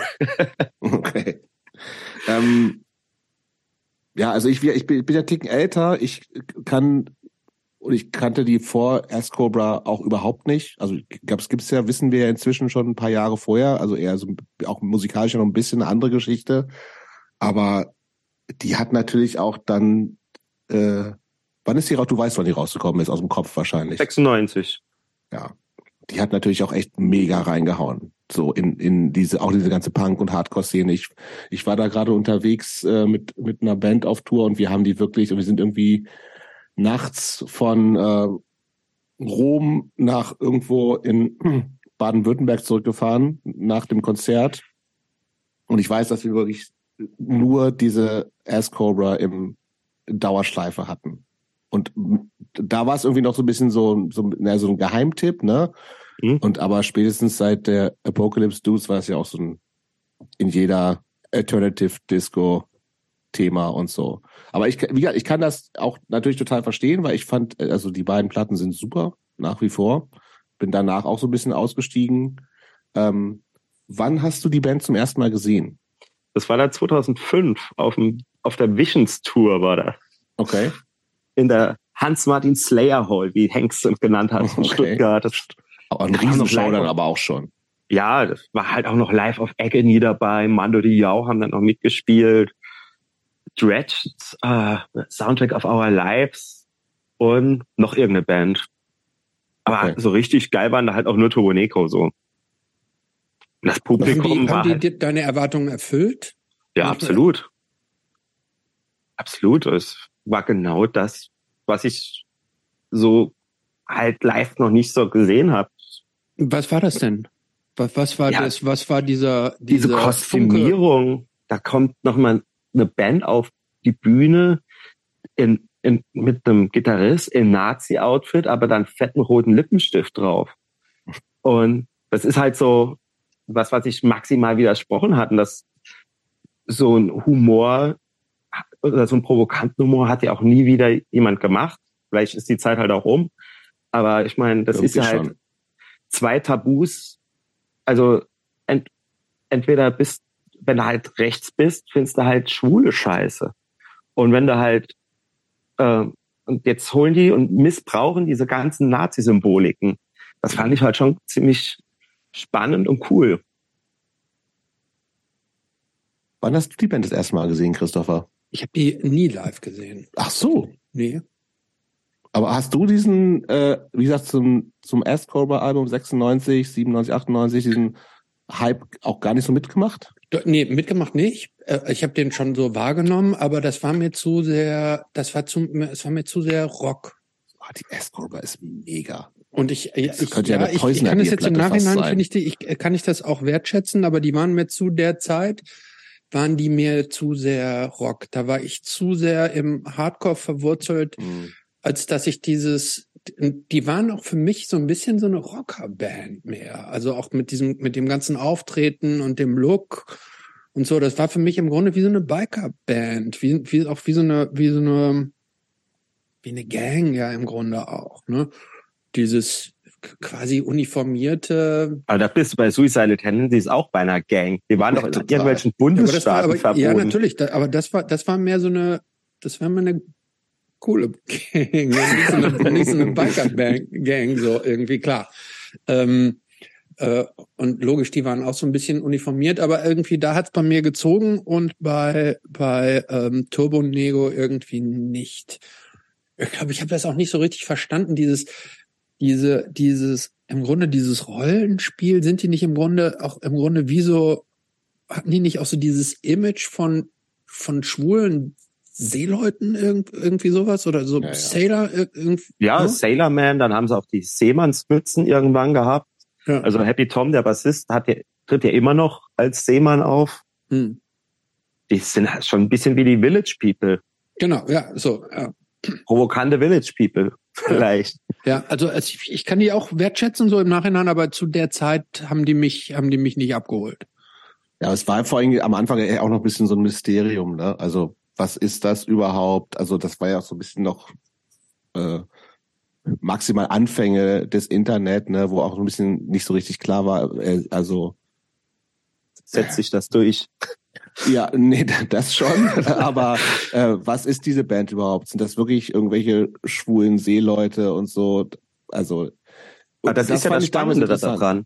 Genau, aber das inzwischen weiß man natürlich alles, dass es ja alles nur Show war und deswegen funktioniert es jetzt auch für mich halt gar nicht mehr. Ne? Aber äh, also musikalisch und mit diesem Ding irgendwie das ist alles schon ein bisschen crazy und noch nie gesehen. Ich habe ich hab die dann gesehen, äh, wird wahrscheinlich dann, also zu der ersten Tour nach der S-Cobra, wo die wirklich noch so total kleinen Läden und es gab so eine Connection in Göttingen, gab so eine Promotion-Agentur von meinem Kumpel Chris Don und der hatte früher das so, also so äh, Promo für die gemacht. So. Deswegen habe ich in in so einem ganz komischen Laden gespielt, wo auch nie irgendwelche Konzerte stattgefunden haben eigentlich. Oder eher so eine, so eine, so eine keine Ahnung, wie so ein Irish Pub oder sowas. Und die kannte niemand so richtig. Und er meinte, ey, du musst unbedingt hinkommen, wir sind total cool und so. Und es war auch wirklich beeindruckend. Aber das war, wie gesagt, noch so ganz am Anfang. Und ähm, ja, also schon, ich, wie gesagt, die Ass-Crowbar ist musikalisch wirklich eine Bombe. Aber er hat für mich tatsächlich inzwischen komplett die Faszination verloren, weil es eben, ja, auch weil es sich die Zeiten natürlich auch geändert. Das würde ja jetzt auch nicht mehr funktionieren. Mit dem Namen würde es nicht mehr funktionieren. Auch mit diesem Ich tu so, als ob ich schwul bin Ding funktioniert auch nicht mehr. Auch, und das finde ich auch gut eigentlich so, ne? Aber damals ging das halt so, weil es eben noch eine Provokation war, die irgendwie gleichzeitig eine Irritation war. Ich weiß, bin mir gar nicht so sicher, ob das heute nicht mehr funktionieren würde. Also mit dem Namen, Namen glaube ich auch nicht, aber ja. also ich meine, die haben ja auch nie irgendwie, die setzen sich ja auch für Homo oder für äh, wie soll ich sagen, äh, für dass jeder halt sein kann, wie er ja, ja, voll. egal ob welcher Herkunft, welches Geschlechts oder welcher Sexualität. Die wollen ja, dass alle gleich sind und Happy Tom, der äh, ist sehr bekannter Journalist auch und der war auch auf irgend, wenn ich mich nicht irre, auf irgendeiner Todesliste von irgendwelchen Nazis in, Bestimmt. Äh, in Norwegen. Mhm. Und also wir haben sich da, wir haben da schon viel für die Rechte von Homosexuellen zum Beispiel sich eingesetzt und auch vielleicht was geschaffen. Ich meine, das war ja auch in einer Zeit, in der in der Musikszene in Norwegen die Leute rumgelaufen sind, Homosexuelle erstochen haben und Kirchen ja, angezündet. Ja. ja, das stimmt. Ja, ja. Und da kommt eine Band und was macht die? Sie zieht sich Lippenstift ins Gesicht und sagt halt also macht halt das komplette Gegenteil davon. Ja. Wann hast du denn deinen, deinen ersten eigenen Chapter gegründet? Ja, das war 2005. Das war damals schon sofort, ja. Mhm. Ja. Es gab ja mhm. vorher im Saarland nur zwei und die hatten wir halt auch nie gesehen, wirklich vorher. Also die Saarbrücker hat man dann später schon öfters mal gesehen. Aber sonst, das war ja relativ früh noch so. Und mit wie vielen Leuten seid ihr dann gestartet? Ja, im Endeffekt waren, hatte ich da noch zwei Freunde, die aber nie mitgekommen sind irgendwo hin. Also theoretisch gesehen war ich erstmal alleine. Okay. Aber du hast dir dann schon auch hier so eine Kutte, eine Kutte besorgt und so hast dem, dem Kodex auch richtig äh, dich dem verschworen. Ja, ich hatte halt Bock also ich war Fan dieser Band und wollte das auch gerne nach außen tragen. Hm. Mache ich auch nach wie vor gern. Das heißt, du läufst auch heute immer noch gerne mit, dein, mit deiner Jeansweste, mit ja. Turbo. Äh, okay. Aber ohne Aufnäher hoffentlich. Wieso ohne Nicht so viele, nee. Was? Ja, weil inzwischen machen ganz viele, das hatten wir eben gerade, eben, äh, da warst du kurz weg. Äh, es gibt ganz viele, die jetzt echt so ganz viele Aufnäher noch zusätzlich drauf machen. Nein, das darf man noch gar nicht, oder? Doch, doch, kannst mitmachen, ja. was du willst. Das einzige, der einzige nee, Skandal, den ich nicht, dass du die auch wäscht. Habe ich auch schon. Was? Ist ja auch eine schöne Anti-Haltung, wenn sich jeder aufregt, dass man die Jacke. Was bist du denn für, was, was, bist du denn für eine Turbo-Jugend? ja. Ist ich bin meine so Turbo. Gibt's da nicht so zehn, so, so zehn Gebote irgendwie sowas, dass man und dazu gehört, dass man die die Kutte nicht waschen darf? Ich bin ja ein Punkrocker, als ob ich mich jetzt an zehn Gebote halten müsste. Aber gibt's offiziell sowas eigentlich, dass man das sagt, eigentlich, mal. das sind die Rules hier für ja. die. Nee, nee, nee, sowas geht, da gibt's irgendwas. Hast du, so, hast du recherchiert? Das, das gab's ich. auf jeden Fall mal. Und ich bin auch das, sicher, die Helen glaub, hätte das wurde das aber abgeschafft. Das wurde, glaube ich, mal abgeschafft mit dem Jackenwaschen, aber das wäre mir auch egal. Gut. Irgendwann stinkt das Ding einfach nur noch. Hm. Wobei ich ja nach wie vor irgendwie, ich habe ja immer noch mal irgendwo gelesen, man soll Jeans da gar nicht waschen. Das stimmt, die soll man ausklopfen, glaube ich.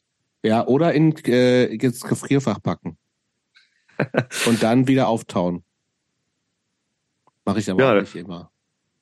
Nicht immer. Wie oft machst du das denn? So jedes zweite Mal? Ich nehme mir das tatsächlich immer regelmäßig vor. Aber mach das irgendwie nie. Bei jeder neuen Jeans. Bei jeder neuen Jeans. Naja. Ähm, Christopher, wollen wir noch über Turbo-Jugend sprechen? Turbo Negro sprechen? Hm, Von mir aus nicht. nö. Doch, ich Aber, würde noch gerne wissen, ja. ähm, erinnerst du dich noch an den Moment, als du erfahren hast, dass Hank dann gestorben ist? Und was Ja, ist ja. da in dir vorgegangen? Ja, das hat mir äh, ein Kumpel von Chuck Norris Experiment hat mir geschrieben, ja, er hat gehört, Hank ist gestorben. Und da hat man halt gegoogelt, hat auch erstmal nichts gefunden. Und Hank war, also als der bei Toro Nico raus ist, war der ja schon ziemlich abgedreht.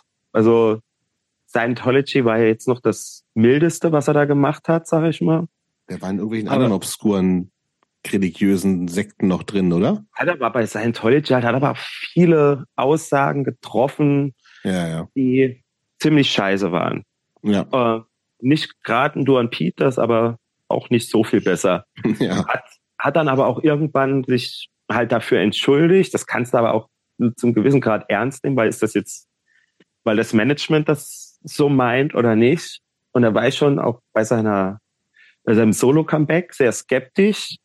Aber ich, irgendwann dachte ich mir, okay, vielleicht ist er ja wirklich geläutert. Mhm. Als er gestorben ist, das war halt immer noch der Typ, der die wichtigsten Lieder meines Lebens mitgeschrieben hat, so. Und das ist dann ja schon traurig. Und man wusste ja auch, dass der ziemlich durch war. Und das, das tat einem ja auch schon so leid, so aus menschlicher Sicht schon. Mhm. Hm. Aber ja, da war man halt schon traurig. Und Turbo Negro ohne Hank, war das was für dich? Ja, Toni macht in meinen Augen, also der neue Sänger heißt Toni, für die es nicht Mhm. wissen, macht in meinen Augen auch einen super Job. Ach, gibt's die Band immer noch? Dumme Ja, ja. Frage. Das Wir haben letztes. Jahr mit Guns N' Roses zum Beispiel in, äh, in Norwegen gespielt. Aber nur und- so die Jutzes, ne? AZ, AZ Stavanger. und äh, haben dann mit, äh, mit Toni halt jetzt auch zwei Alben gemacht und der Mann ist sehr vielfältig von dem, was er macht, was er kann und ich mag es nach wie vor und die Band macht das, was sie immer gemacht hat, das Gegenteil von dem, was die Fans erwarten. Ja, das ist der Typ, ist das ein Engländer, Christopher? Weiß- Und der hat so eine, auch so eine Hardcore-Vergangenheit. Der hat früher in so englischen Hardcore-Bands gespielt. Und Eine der von war, mir auch sehr vorher, geschätzte, ja? der war auch vorher Promo-Mensch für Turboneco in, also in England. Aber Der- hat er der- auch diesen, aber hat der auch diesen Rock'n'Roll so verkörpert wie Hank?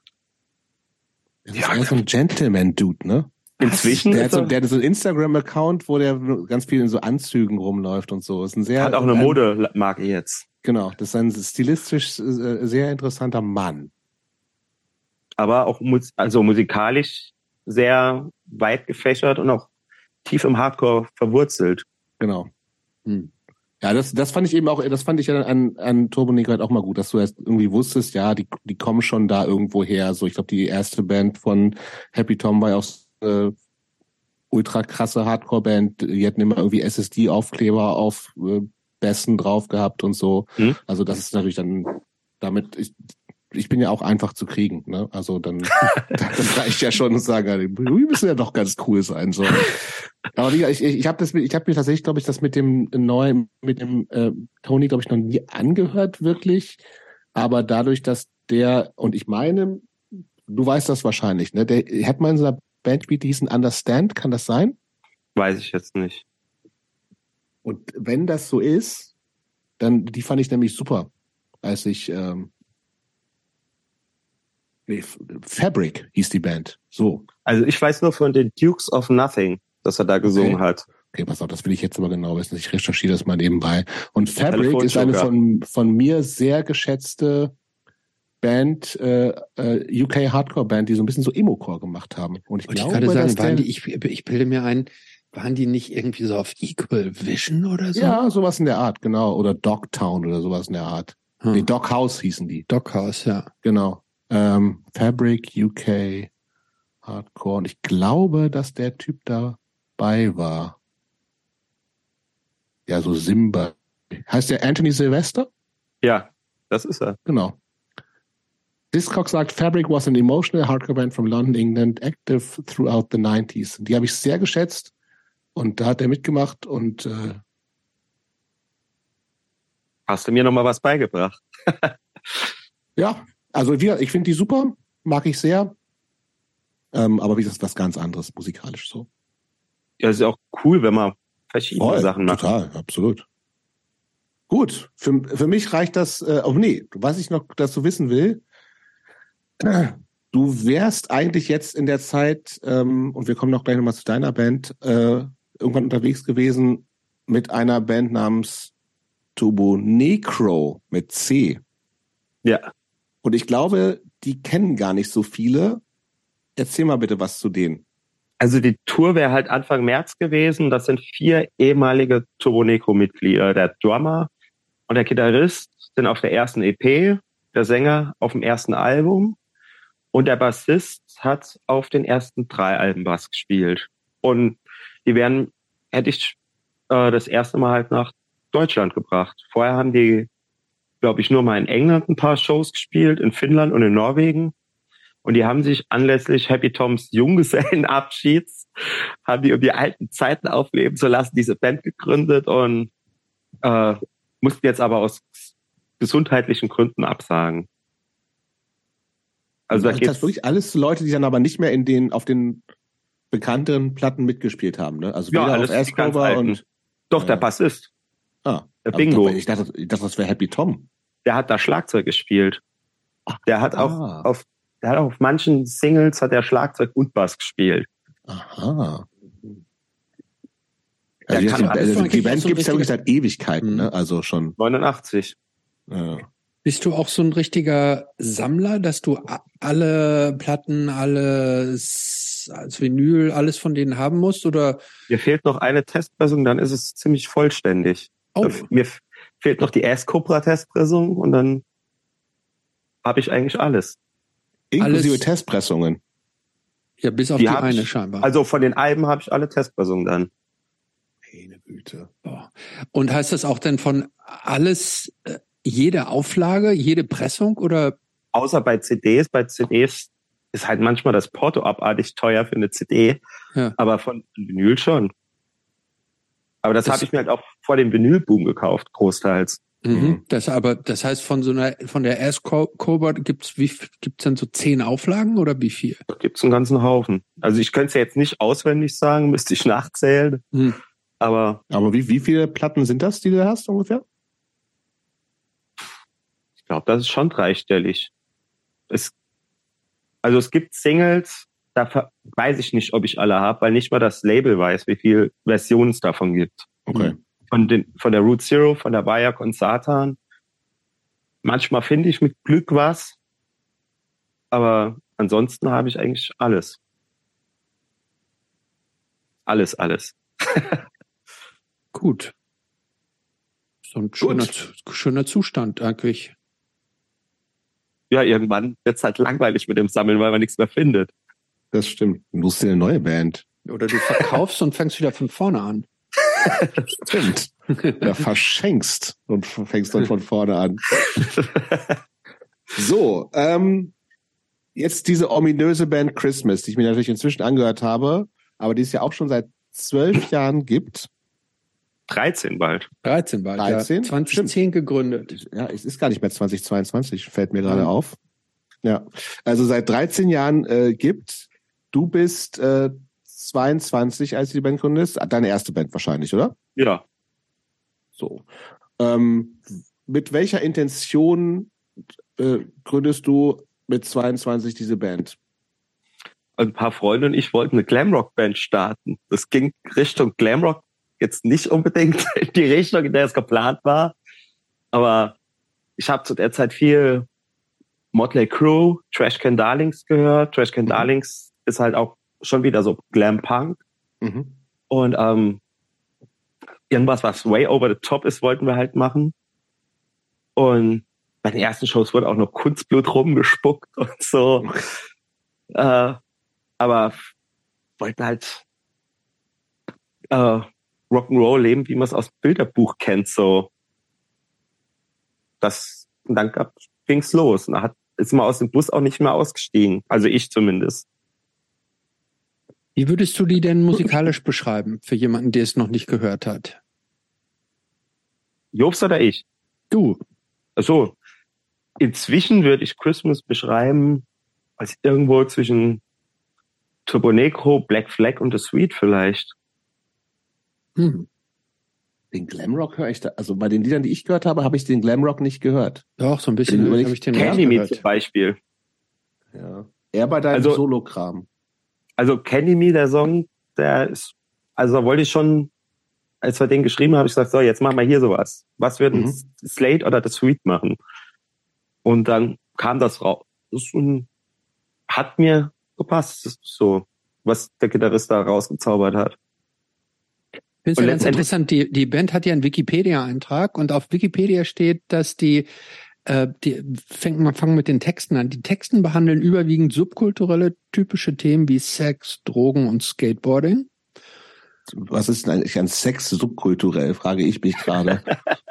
nee, hat, man, hat man nur in der Subkultur Sex oder was? Nein, nein, nein, dass man das in Lieder, dass das in Liedern Ach behandelt so. wird, das findet nur in der Subkultur statt. Das, okay, das habe ich, das ist eine das neue Erkenntnis für mich. So, das aber so in, in, in Mainstream wird von Liebe gesprochen, gesungen. Let's talk about und, Sex, baby. Und ausschließlich in der Subkultur Let's talk about Sex, wird, baby wird über Sex ge, äh, Aber wenn es auf Wikipedia steht, muss es ja stimmen. Muss also es so. stimmen und da ja. steht übrigens auch, dass die Band selber ihren Stil als Satanic Rock bezeichnen.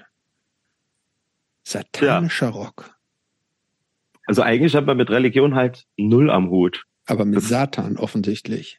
Ist ja auch Religion. Aber äh, ist ja auch eine Religion. Ja. Aber es ist, ist halt immer catchy drüber zu singen, sag ich mal. Ich meine, das, das, viele denken ja, dass oder haben den Anspruch, dass Texte grundsätzlich irgendeine relevante Message haben müssen. Aber den Anspruch habe ich jetzt nicht unbedingt bei jedem Text. Ich meine, hast du aber vielleicht auch mit Turbo Negro gemeint? Nee, das haben auch die Remote Show gemacht. Ich meine, Beat on the Broad mhm. ist jetzt auch kein politischer großer Hintergrund. Es ist einfach ein cooles Lied so. Und äh, bei dem Song Satanic Rock, der auf der ersten EP halt auch drauf ist, da hatte ich irgendwie von Lizzie Borden American Metal so im Kopf und dachte so, komm, jetzt sowas catchy, so ein catchy Ausdruck, muss jetzt finden. Da wurde es halt einfach irgendwie Satanic Rock. Also ohne mhm. große Hintergründe sonst inhaltlich. Einfach ein catchy Ausdruck rausgehauen. Und wie hat sich die Band dann aus deiner Sicht entwickelt? Also ihr habt, äh, ich nehme an, ihr habt erstmal lokal gespielt, aber habt Nee, das stimmt nicht. Wir haben die erste habt, Show in Schwalmstadt gespielt. Was? In Schwalmstadt, das ist in Nordhessen, haben wir die erste Show gespielt. Das sind so drei Stunden von uns aus weg. Und? Und dann haben wir erst im Saarland gespielt. Hm. Also wir haben nicht im Saarland die erste Show gespielt. Das, das ging eigentlich schon krass. direkt so, es ging direkt so los, wie man das normal nicht macht. Ah. Okay. Und dabei ist eine Band, die tatsächlich irgendwie, wie gesagt, ich, die ist komplett an mir vorbeigegangen. Ich habe da vorher noch nie was von gehört, aber ihr seid schon, oder du ja, da kommen wir auch gleich nochmal zu, dass du ja das einzig verbliebene Originalmitglied im Moment bist. Ähm, ihr seid schon viel unterwegs auch gewesen immer, ne? Ja, das war, wir Gab's hatten Touren mal, auch richtig? Ja, europaweit. Wir waren teilweise neben einem Fullzeitjob von 40 Stunden die Woche noch im Jahr zwischen 90 und 100 Shows gespielt. Das siehst du mal. Nie was von gehört. Ja, es ist wirklich verrückt. Also wir haben in einem Jahr 20.000 Kilometer runtergefahren. Mhm. Da haben wir halt in Manchester gespielt, in Lissabon, dann haben wir in, bei Venedig gespielt und dann noch in Warschau. In einem Jahr so. Überall rumgetourt halt. In, in was für einem Kontext habt ihr gespielt? Also mit was für Bands oder vor was für einem Publikum? das waren teilweise schon besetzte Häuser und AZs. Ich meine, wenn ich jetzt Venues fallen lassen soll, die, in denen wir in den ersten Jahren gespielt haben, da haben wir oft auch zum Beispiel in Kassel im Haus gespielt. Mhm. Also schon subkulturelle Dinge oder mhm. wo halt grundsätzlich auch was veranstaltet wurde. Ich meine, es gibt halt auch, wir haben auch mal in so einem Motorradclubheim im Schwabenland gespielt, aber wenn es da halt auch sonst keine Venue gibt, dann veranstaltet der halt in dem Clubheim was. Mhm. mhm. Was jetzt aber keine Motorradclub-Veranstaltung war. So. Ja, ja schon, ähm, schon verstanden. Ähm, ihr habt über die Jahre, gut, die Band gibt's jetzt seit ähm, 2010, das heißt, dieses Jahr wird's das 13. Jahr.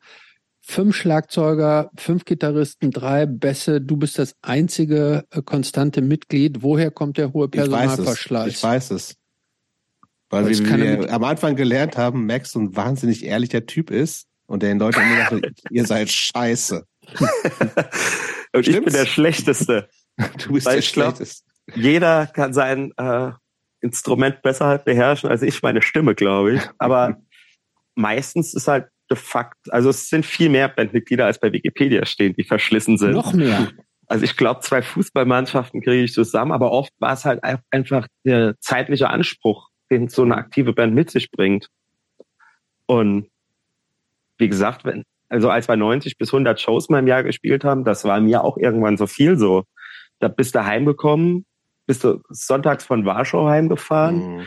um neun Uhr abends heimgekommen, vielleicht um zehn, hast dann das Auto ausgeladen, dich hingelegt, bist um sechs aufgestanden zum Arbeiten am nächsten ja. Tag. Also ist, ist halt auch schon eine krasse Belastung für einen selbst, so. Oder wenn dann halt jemand anfängt zu arbeiten und sich dann nicht mehr zutraut, in so einer Band zu spielen oder wegzieht wegen Uni, Freundin, was auch immer. Und manchmal. Warum habt, ihr, warum habt ihr da nicht eigentlich so ein Ding gemacht, du sagst, wir haben halt einfach einen Pool an Leuten und wer gerade Zeit hat, kommt mit? Ist das nicht auch eine Option? Ja, da musst du aber auch jemand finden, der die. Wir spielen halt in 30 Minuten 20 Songs. Das musst du halt auch genug Leute finden, die entsprechend eingespielt aufeinander sind. Ich meine, also, man muss ja nicht vielleicht so, sofort ganz aussteigen, wo man sagt, ich habe halt nicht so viel Zeit, sondern das Wochenende spielt die und das Wochenende drauf kann ich nicht, da spielt halt der oder sowas. Ja, das waren ja persönliche Entscheidungen so. Ich meine, ja, ja. aber würde, ja würde sowas für dich auch funktionieren? Zum gewissen Grad schon. Ich meine, das machen ja auch schon viele andere Bands. The Dwarfs genau. zum Beispiel. Ja, ist ja auf jeder Tour, glaube ich, jemand anderes außer dem Sänger dabei. Mhm. Also, oder Alice Cooper. Ich meine, dann ist halt nur die Frage, wie sich das Ganze aufteilt. Dann spielt der eine 50 Shows mit, der andere 10. Und dann sagt der eine, ja, ich mache viel mehr, jetzt will ich aber auch Geld haben oder so. Ja, aber vielleicht ist doch, wo ist denn da Geld zu machen bei Christmas? Ja, da gibt's immer Leute, die, die denken, oh, die Band, die spielt viel, da muss der Rubel rollen. Ja, aber ist ja der nicht Rubel so. rollt aber von meinem Bankkonto runter in der ja, Regel. schon, oder? Also in die falsche Richtung rollt der Rubel. Ja, da kommt nichts rein. Nicht, naja, aber, äh, aber bezahltes Hobby, also sich ja. selbst bezahlendes Hobby. Ja. Aber ihr, hat, ihr hattet als Band mal Sponsoren. Nee. Das, das hast du uns geschrieben. Nee, das, das war beim Skateboarding. Ja. Also wir haben Plattenlabel, aber als ich das dachte, Drummer hat Band wäre, Sticks wäre gesponsert worden. Das hat, hatte ich nämlich auch noch nie gehört, dass solche Bands gesponsert werden. Aber dann äh, war das mein Verständnisfehler. Der Drummer, der hat einen Sticks-Sponsor mal gehabt, aber also da hat er auch quasi den Einkaufspreis bezahlt. Ach so, ja, ja. Hm. Low, aber sonst, Low-Budget-Sponsoring. Ja, besser als nichts. Ne? Manchmal. Aber, wie seid ihr ja. denn auf den Namen überhaupt gekommen? Ja, bist, du, bist du so ein Weihnachtstyp? Nö. Ich bin Weihnachten ziemlich nervig, aber jeder versucht sich irgendeinen coolen, hippen Bandnamen zu, rauszusuchen und möglichst bös zu klingen, aber eigentlich letztendlich, es gibt, glaube ich, keinen Tag im Jahr, an dem so viel gestritten wird und so viel Aggression abgeladen werden wie an Weihnachten. Oder bestimmt keine Saison. Also ich glaube, wir haben schon mit den aggressivsten Bandnamen, den man halt erstmal erkennen muss. Ja, den muss man ist erkennen. Was dran. Also es erkennt nicht jeder als einen aggressiven Namen, ne? Ja, ich meine, das Christentum ist ja auch an sich nicht gerade friedlich. Auch wenn sie es sich so verkaufen. Aber da ist was dran, finde ich gut. Ich, ich finde den ja irgendwie gut, den Namen so, aber ich, ich habe den Namen auch, auch irgendwie, aber ihr hättet euch dann ja auch gleich Jesus Christus nennen können.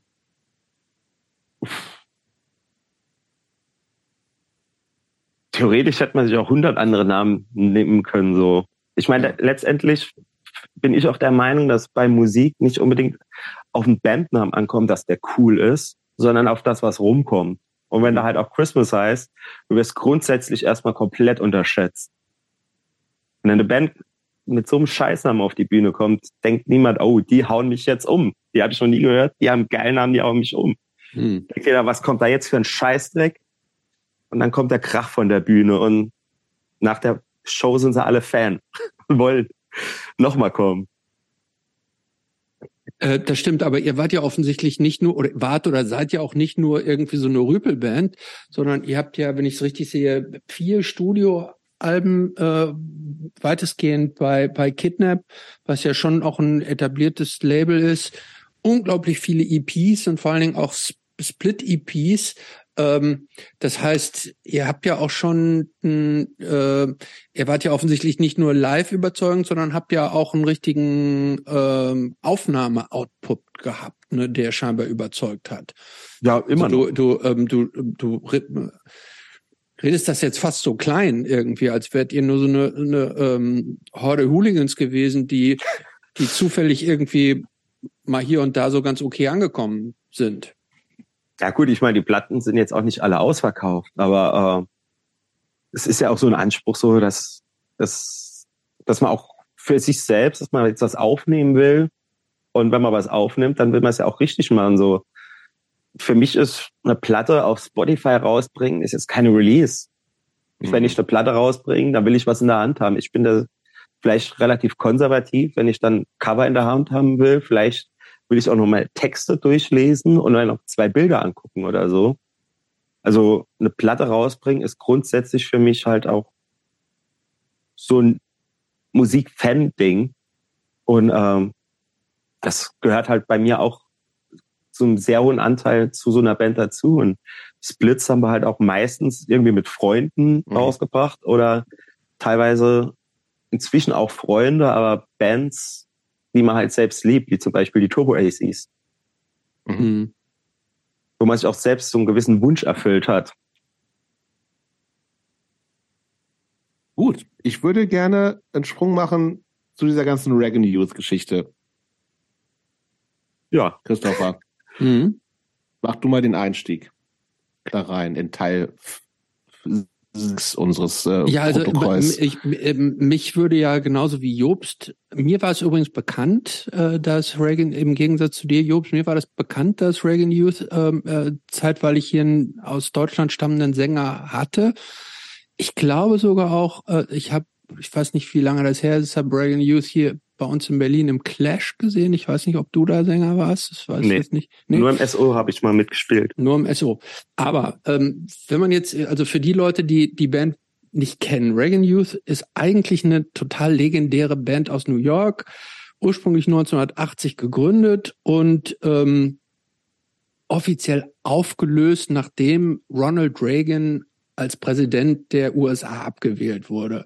Die Band hat offiziell nur zwei Studioalben rausgebracht und deren erster Sänger, der, dessen Nachfolger du jetzt warst, äh, Dave Rubenstein, war eine ziemlich äh, schillernde äh, Person, also nicht nur charismatischer Sänger, sondern auch äh, bekannt für seine Exzesse, stark heroinabhängig und hat sich dann irgendwann, ich glaube 1993, äh, Suizid begangen nachdem ich, ich weiß nicht, irgendwie seine eine Mutter gestorben ist und seine seine seine ebenfalls heroinabhängige Freundin, die für ihn noch angeschafft hat. Ich, weiß, ich krieg's nicht mehr. Die haben beide zusammen. angeschafft. Die haben beide angeschafft. Die haben beide ja. angeschafft. Okay, so und ich glaube, die Freundin ist dann auch irgendwo tot irgendwo in einem Auto gefunden worden und von dem Serienmörder war das. Von dem Serienmörder. Die Opfer geworden. So.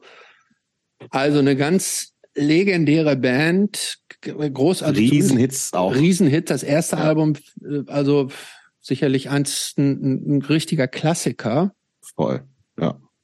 Ähm, so, wenn solche legendäre Bands wieder zusammenkommen, äh, erntet das ja nicht immer Lob. Ne, weil kommt häufig dann so der Vorwurf irgendwie, ja, jetzt irgendwie auf die alten Tage nochmal noch mal Geld verdienen, Sellouts, bla bla bla. Noch viel krasser ist es dann ja, wenn die Band mit einem komplett neuen Typen ähm, daherkommt, der also noch nicht mal Muttersprachler ist. Jetzt nimm uns mal mit, wie du an den Job des Sängers von Reagan Youth gekommen bist. Also die hatten ja zwischen Dave und mir noch mindestens zwei weitere Sänger und waren halt auch mehrfach in Europa schon auf Tour. Und auf der Tour, bevor ich dazu kam, haben wir Vorband für die gemacht in Saarbrücken.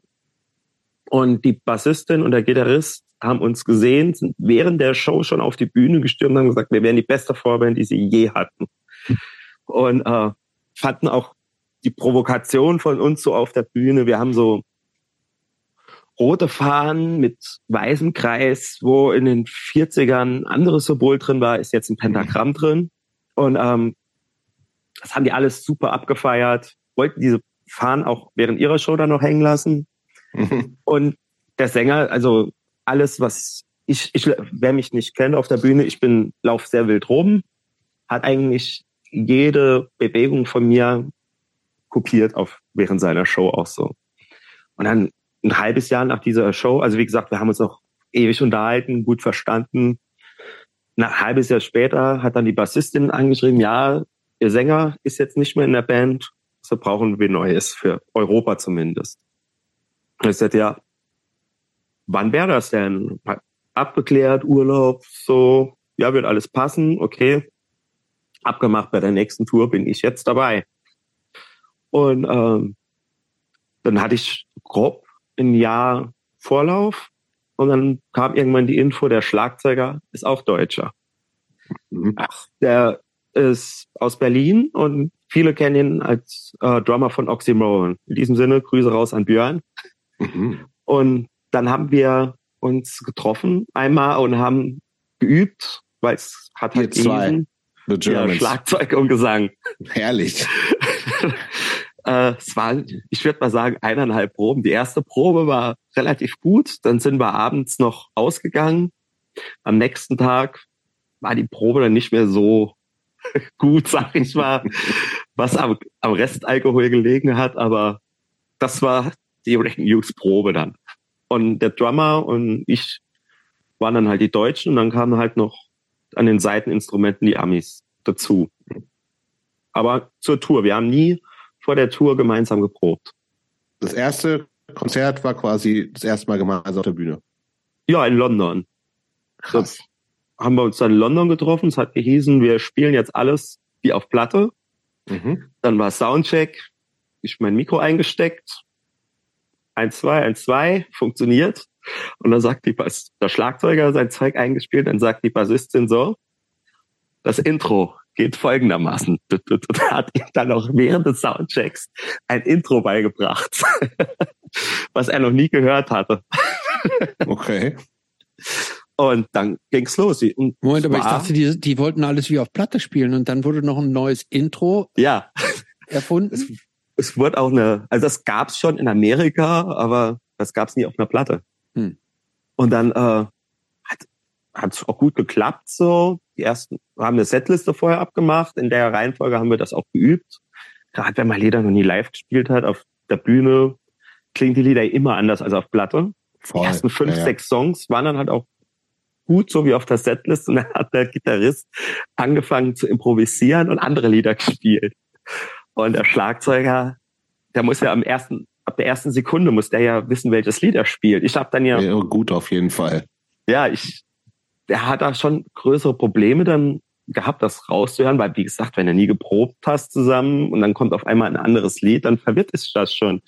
Ich hatte mir noch ein paar Sekunden länger Zeit in der Regel. Ich habe mich nur einmal verhauen, aber ich, der Schlagzeuger hat auch erschwerte Bedingungen, aber hat an sich ganz gut funktioniert. Und am nächsten Tag sind wir dann nach Blackpool gefahren und haben dann da in der großen Halle gespielt und die war auch bei keiner anderen Band mehr so voll an dem Tag wie bei uns.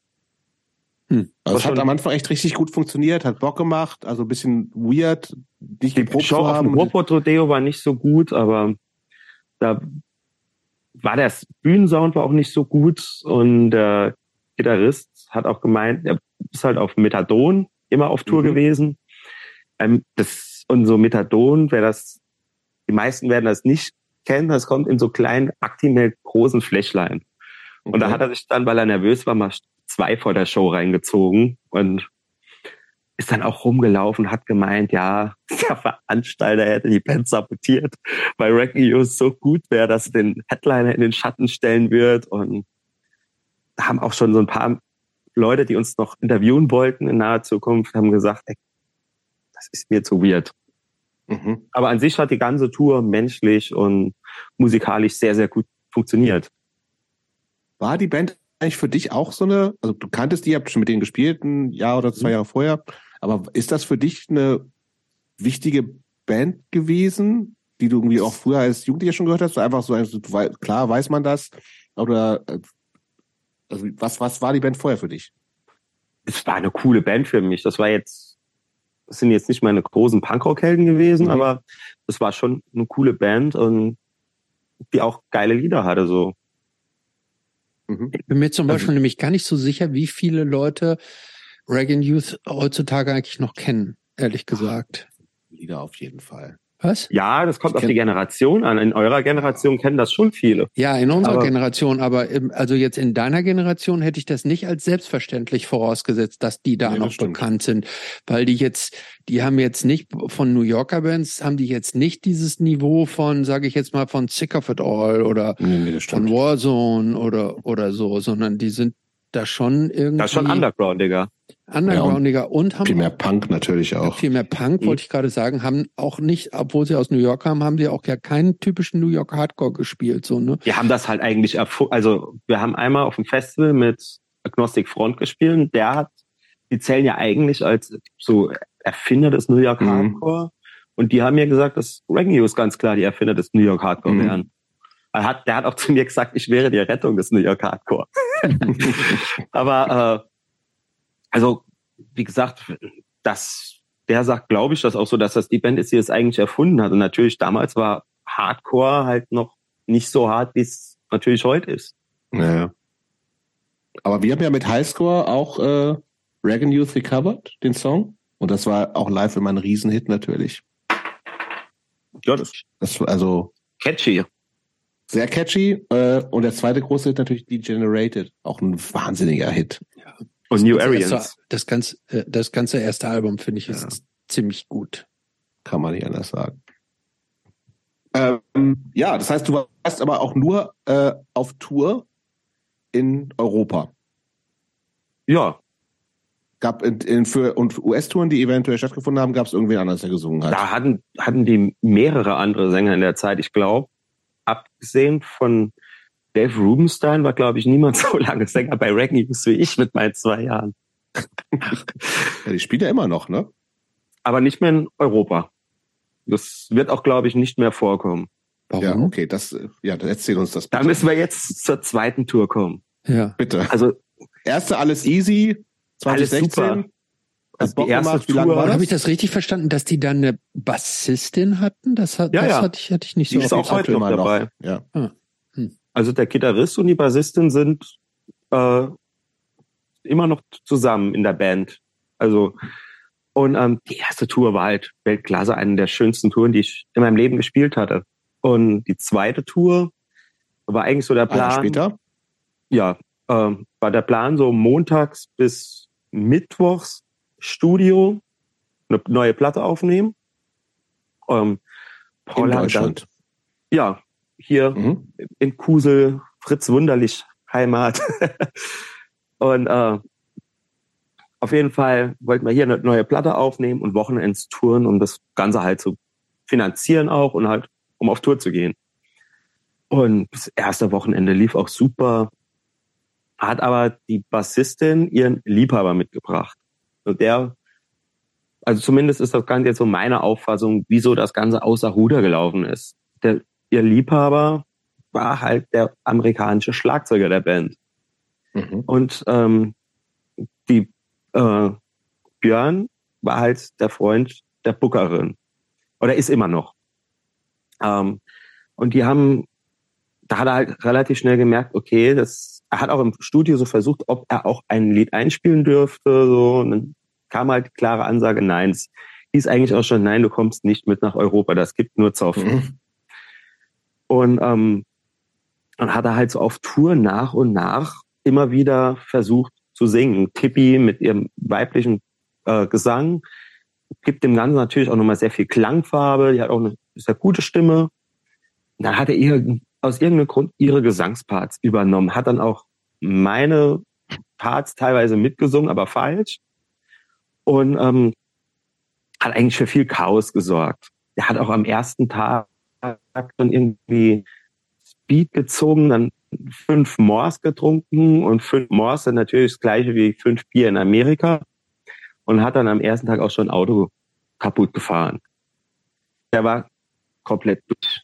Und ähm, hat dann nach und nach versucht, da mich reinzudrängen, äh, sich für mich reinzudrängen. Und dazu kam dann halt noch, dass ursprünglich hat es gelesen, ich soll Texte schreiben und ich bin da auch offen, wenn es so ist, bei der Bearbeitung ist, gerade wenn da ein paar Muttersprachler dabei sind, dann ist es für mich ja, ich spreche ja nicht Englisch perfekt und fließend. Mhm. Und ähm, dann hieß es aber auf einmal, ja, wir machen jetzt, also nachdem es vorher gar keine Texte gab, wir machen jetzt Texte über Dave Rubensteins Leben. Und dann war der, die Idee, dass da ein Text ist vom der Vergewaltigung und des Mords an Daves Freundin mhm. aus Sicht des Täters. Und da habe ich gesagt, mhm. ey Leute, das sing ich nicht. Kam so das Argument von Gitarrist Paul, ja, du hörst doch auch Misfits. Habe ich gesagt, ja, das sind fiktive Geschichten. Das hier könnte halt wirklich so abgelaufen sein. Das singe ich nicht. Das macht man nicht. Und mhm. an diesem Text hat er festgehalten, er hat auch noch zwei, drei andere gehabt und die Texte früher von Reg News sehr gut, sehr provokant und on point halt. Und jetzt war die beste Textzeile, I know it's the beginning of the end when your doormat doesn't say welcome friend. Also, das war halt echt grausam. Da habe ich gesagt, ey Leute, ich singe das nicht. Entweder mal machen jetzt neue Texte, nehmen meine Texte, oder ihr nehmt jetzt das einfach instrumental auf und ihr, jemand macht's in Amerika, weil ich hatte auch keinen Bock, jetzt der Idiot zu sein, bei dem es heißt, du machst die Band kaputt mit deinem neuen mhm. Gesang. Das mhm. so nötig hatte ich es halt nicht. So. Mhm. Und dann haben wir gesagt, okay, mache ich noch die Tour fertig. War dann das letzte Tourwochenende. Ich überlege gerade, das wären dann vier oder fünf Shows gewesen. Brüssel, North und ich glaube zwei oder dreimal Italien. Und in Brüssel, also wir hatten noch eine Fahrerin, mussten aber dann doch mit zwei Autos fahren, weil ja auf einmal dieser Schlagzeuger mitgekommen ist.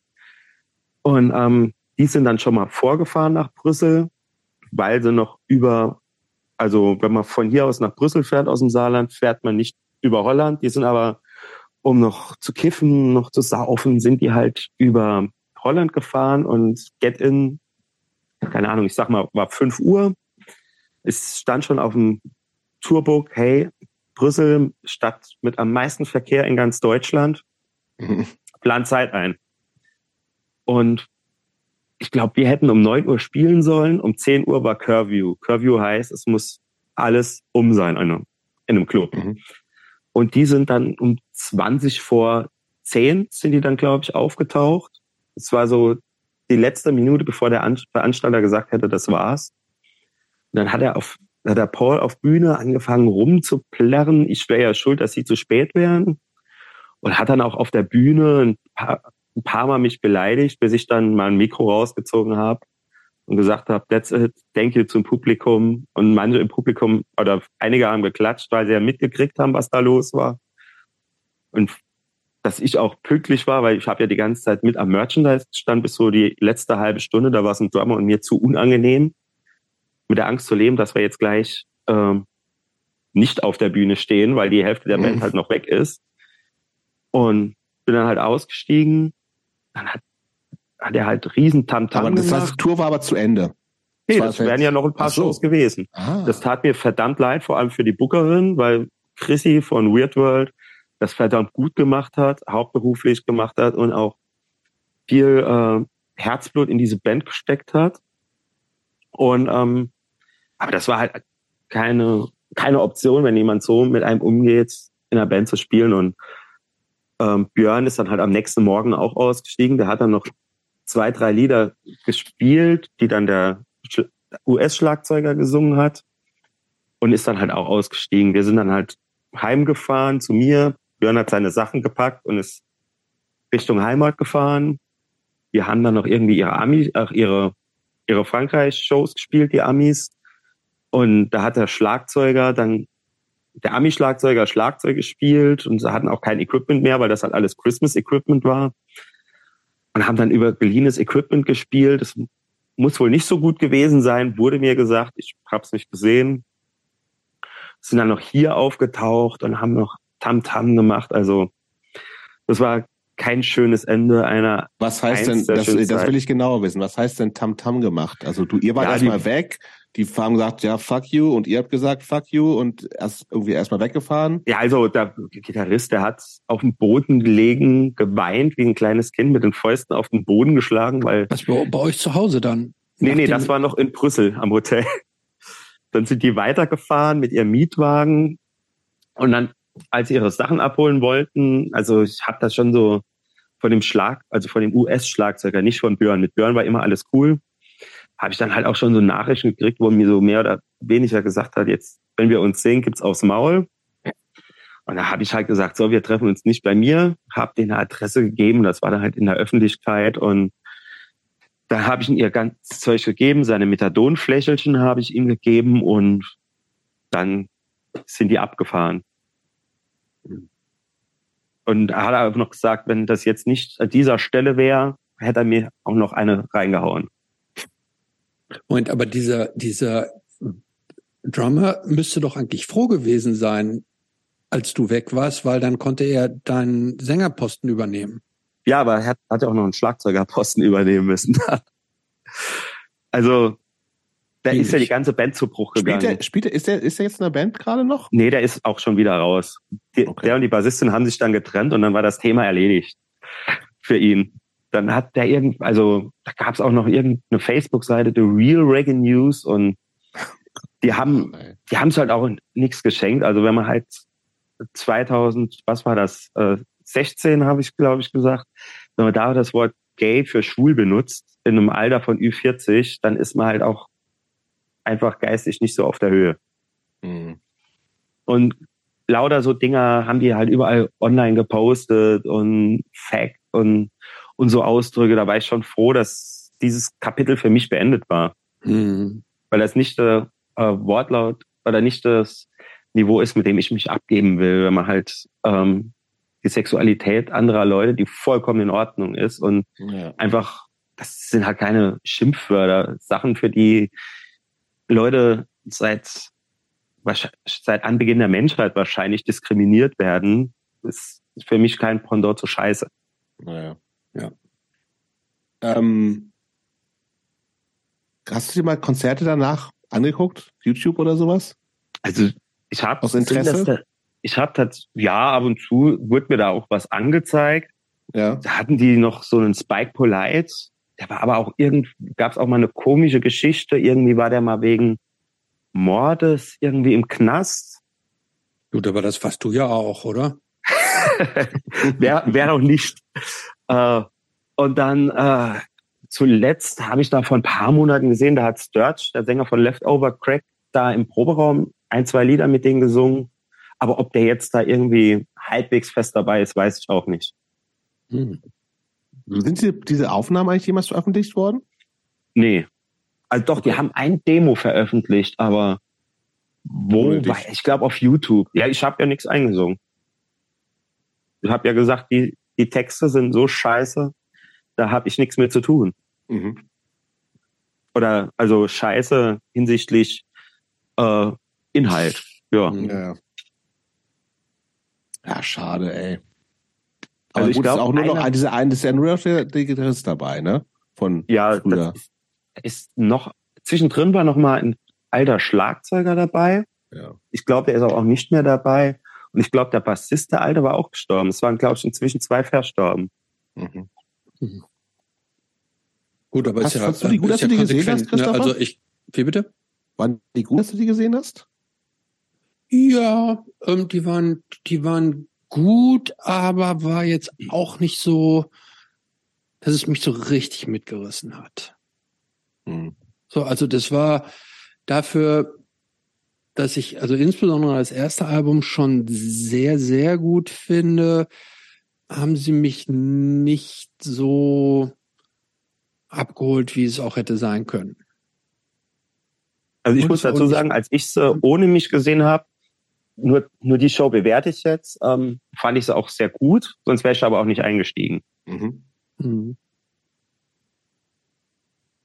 Na gut, aber spricht für dich, dass du da äh, so aber konsequent Europa ist verbrannte Erde für die? Ach ja, warum Ja, können die nicht die- zurückkommen? Ja, die haben halt auch einigen Leuten Morddrohungen ausgesprochen und eine Person hat das halt auch angezeigt.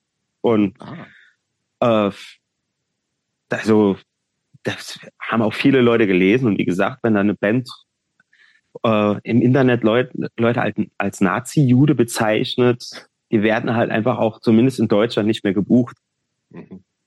und hoffentlich auch in anderen Ländern nicht mehr, aber die haben da halt schon viel verbrannte Erde hinterlassen und dann haben die ja auch teilweise ihre, ihre Fans im Internet krass beleidigt und gesagt, ich komme vorbei und er schießt dich. Wie voll man den Typ nehmen kann, ist jetzt eine Sache, aber so Bands will man sich auch nicht mehr angucken. Nee, das stimmt. Ja, schade. Ja, wie gesagt, ich hatte eine, die Hälfte der Zeit mit der Band war sehr, sehr gut.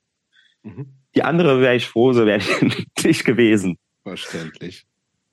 Gut, reicht mir zu Reagan Youth. Mir auch. Sprechen Gut. wir mal so ein bisschen über deine Booking-Aktivitäten, oder? Ja, Können wir gerne machen. viel mit, ja, Booking war lange nicht mehr Thema bei uns. Mhm. Wie kam das? Ja, wo sollten, wo sollen wir anfangen du, dabei? darf- du darfst anfangen, wo du anfangen willst. Das ist hier bei uns wie, wie ein Wunschland. Ja, also, also Christmas war ja meine erste Band und die anderen in der Band, da hatte nur einer vorher schon eine Band und das war auch wirklich auf Dorfniveau. Und da ich Gott und die Welt auch durch die Turbojugend halt kenne, habe ich auch relativ schnell das Booking übernehmen, übernommen. Hab dann auch, wir haben 2012 die erste Europatour gespielt, da waren wir in, in Deutschland, Frankreich, Italien, Holland, überall haben wir da gespielt. Und dann wurde ich 2012 oder 13 von Nico, der hat auch unter anderem den Vinyl Kicks damals gegründet und hat jetzt äh, hat Subkultura Records und Booking Agentur äh, gegründet und hat inzwischen ein neues Plattenlabel. Und ähm, der hat mich gefragt, nachdem er gesehen hat, was ich so an Booking gemacht habe, ob ich nicht Lust hätte, Booker zu werden. Da habe ich gesagt, ja, lieber hätte ich ja jemanden, der mich bucht. Mhm. Ich gesagt, ja, dafür hat er keine Kapazität, aber er könnte mir das anbieten. Und dann habe ich gedacht, komm, Schaden tut's ja jetzt erstmal nix. Und es hat dann auch fast ein Jahrzehnt gedauert, bis ich mich da komplett Das nochmal auch lösen parallel zu Zu deinem einem Schreinerjob. Schreinerjob gemacht. Ja, parallel zu allem anderen, was Am ich auch noch Abend. so mache. Ja, Ja, und zu Und- Christmas, ne? ja, ja. Oder gut, aber mit Christmas Christmas, das ging ja auch teilweise Hand in Hand. Ich meine, Ja, okay. Hm. das, die Hauptband im Booking war halt auch immer Christmas. Und dann hatte ich halt auch sehr schnell Tony Gorilla als erste Band äh, in meinem Roster zubekommen. Das ist so, ist so Hardcore Richtung Ignite war das. Die gibt's jetzt leider nicht mehr in der nie Form. gehört, zum Beispiel. Wo kommen die Aus dem her? Ruhrgebiet. Nie gehört. Essen, Dortmund und Okay. tut, der Sänger, der singt jetzt bei To The Wire. Die haben, sind gerade ziemlich gut im Kommen. Okay. Sagt mir auch nichts. Und die andere Band, die ich relativ schnell hatte, waren Beretta Love aus Berlin. Die Das ist so, also ist so, ich würde sagen, so ein bisschen Clash-mäßig, vielleicht noch ein bisschen Mhm. Baby Shambles drin, irgendwo dazwischen. Und dann hatte ich zwischendrin unglaublich viele andere Bands noch gebucht. Also Ricketts zum Beispiel aus England habe ich mal für eine Tour rübergeholt und was hatte ich denn noch gemacht? Ähm, Svetlanas, was aber auch äh, nicht so gut auseinandergegangen ist, sag ich mal. Die habe ich Aber gebucht. was war das denn für dich? Also ist das so, war das oder? Job?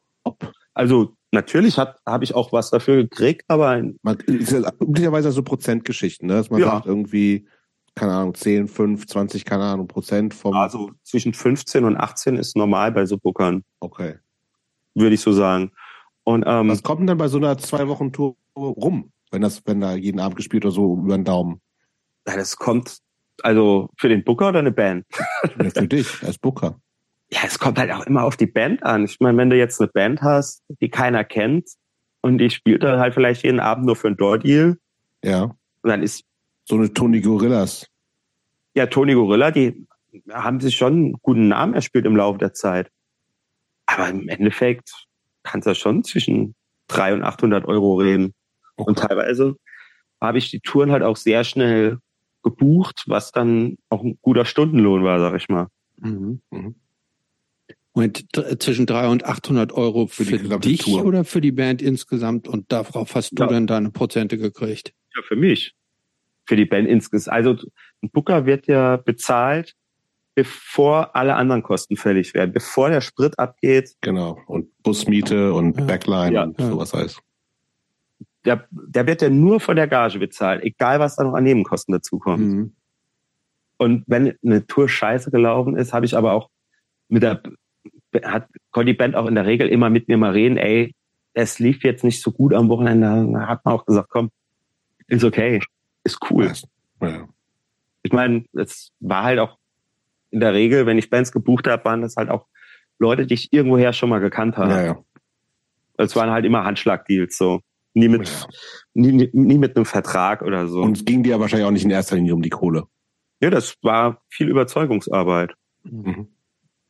Was da aber Überleg- auch Mhm. in dieser Branche haben muss, wenn du jetzt nicht gerade, also natürlich solltest du das auch haben, wenn du was Großes buchst, aber gerade wenn du was Kleines buchst, kannst du das nicht nur aus finanziellem Aspekt machen. Mhm. Überleg gerade, Jobs, wen hatten wir alles als Booker? Philipp Stürer ganz am Anfang. Der hat ja auch bis heute arbeitet der ja ausschließlich pro bono, ne? Der macht das ja rein nur. Ja, genau. Der macht das ja nur so für, für einen warmen Handschlag. Aber wen hatten wir noch alles, wer gebucht hat auch? Ich- Gregor hattet ihr? Der hat doch auch äh, ab und zu die ähm, Stimmt, Columbia okay. Neckties gebucht. Okay. hm. Ja, immer noch, glaube ich, ne? Mhm. Ja, und hier Flo, Trapdoor natürlich. Natürlich, ja klar. Genau. Aber das ist ja auch eher so DIY-Bereich und ich glaube, Mhm. wenn der ist auch eher so, wenn da ein bisschen Geld hängen bleibt, freut er sich, wenn nicht, auch scheißegal. So. Genau. Ja, also in der Regel war das halt aber auch, was da rüberkommt, für Bands, für die Bands dann auch cool.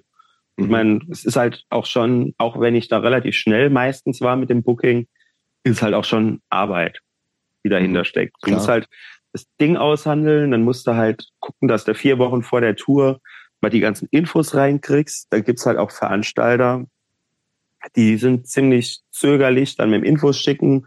Den musst du dann sieben, acht Nachrichten schreiben, bis die dann mal sagen, wann die Band im Club sein soll. Mhm. Und dann musst du die Adressen noch für die GEMA raussuchen teilweise. Das ist schon auch abgesehen vom Booking hat ein Booker noch viele Arbeiten, die viele nicht so auf dem Schirm haben. Mhm. Ja, du hast eben schon ja auch, also wie gesagt, viele Bands kannte ich nicht. Ähm, Svetlanas erwähnt, habe ich noch nie gehört, also Was? als Musik. Ja, nee. Aber ich kenne die, weiß, dass es die gibt und die sind ja schon auch inzwischen eine relativ bekannte Band, ne? Ja, ich habe die auch auf so ziemlich jedes Festival mal gebucht gehabt. Ja. Aber das ist jetzt nicht so gut auseinandergegangen, sage ich mal. Also es ging dann so, dass ich irgendwann Post vom Anwalt gekriegt habe, nachdem die eine Tour abgebrochen haben, Mhm. weil sie keine Lust hatten, Poster rauszuschicken, beziehungsweise zu bezahlen, was halt bei unserem Deal deren Aufgabe war. Okay. Mhm. Buchst, Also was ich machst du jetzt noch? Buchst du noch außer, außer für Christmas im Moment noch was? Nee, ich hätte jetzt die Turbo Necro Tour gemacht, aber das wäre auch mein Ausstieg bei Subkultura jetzt gewesen und der wurde halt jetzt vorgezogen. Stefan und Nick machen Subkultura weiter. Mhm. Nick hat generell auf sehr viele Baustellen, der hat auch noch eine Promo-Agentur. Und Stefan veranstaltet auch viele Konzerte in der Glockenbach-Werkstatt in München noch.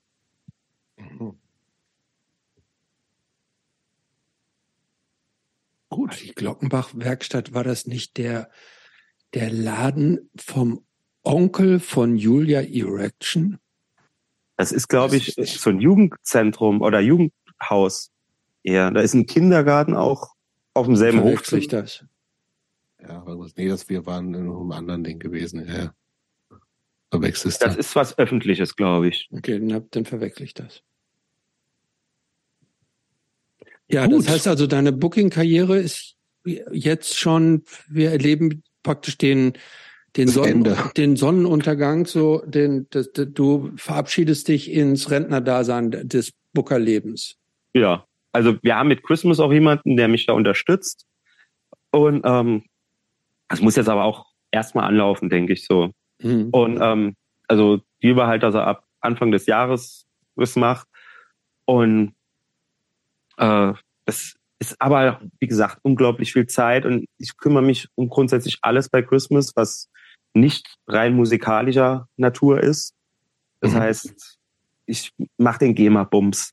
Ich kümmere mich um den Merchandise. Teilweise habe ich auch ein Merchandise gedruckt. Ich habe die Plattencover teilweise selbst gedruckt mit meiner Freundin. Äh, meine Freundin arbeitet halt bei Kidnap Music. Den meisten Merchandise drucken die dort auch, mhm. also beim Label. Und äh, ich bin in Dialog mit den Labels. Ich habe da echt richtig viel Arbeit. Also es ist oft, dass ich eine Stunde Arbeit oder so am Tag nach Feierabend mit der Band noch habe, ohne dass ich jetzt musiziere. Mhm. Und irgendwo muss man halt auch mal Abstriche machen, wenn man mal noch was anderes als außer Musik machen will. Wie viel arbeitest du eigentlich als Schreiner? Richtig 40 Stunden? Ja, Vollzeitjob. Die ganze Zeit auch. Und trotz wenn du Booking, trotz Band. Als, bist du ein guter Vorgesetzter? Ich hoffe Ich glaube, ich bin relativ, äh, wie soll ich sagen, ich glaube, ich bin relativ streng, aber ja, eher nicht so. Ja, natürlich, weil er doch so penibel ist. Ja, das Ding ist, wenn jemand Scheiße baut, gibt es eine Reklamation. Das heißt, ich habe nur mehr Arbeit. Das stimmt natürlich. Und wenn jetzt was reklamiert wird, was von unserem Kunden nach Barcelona geschickt wird, dann kann ich da jetzt nicht sagen, so, du fährst jetzt mal gleich dahin, mhm. sondern dann muss das halt darüber geschickt werden, gegebenenfalls. Dann muss es auch stimmen, richtig so. Weil ich mich frage, ist so ein bisschen, ich finde dieses äh, mit so einem Punk-Background, das macht ja was mit einem. Ne? Also mhm. man ist ja, hat ja irgendwie dann schon auch so ein irgendwie, ey, wir sind alle gleich, no gods, no masters, bla bla bla Ding so.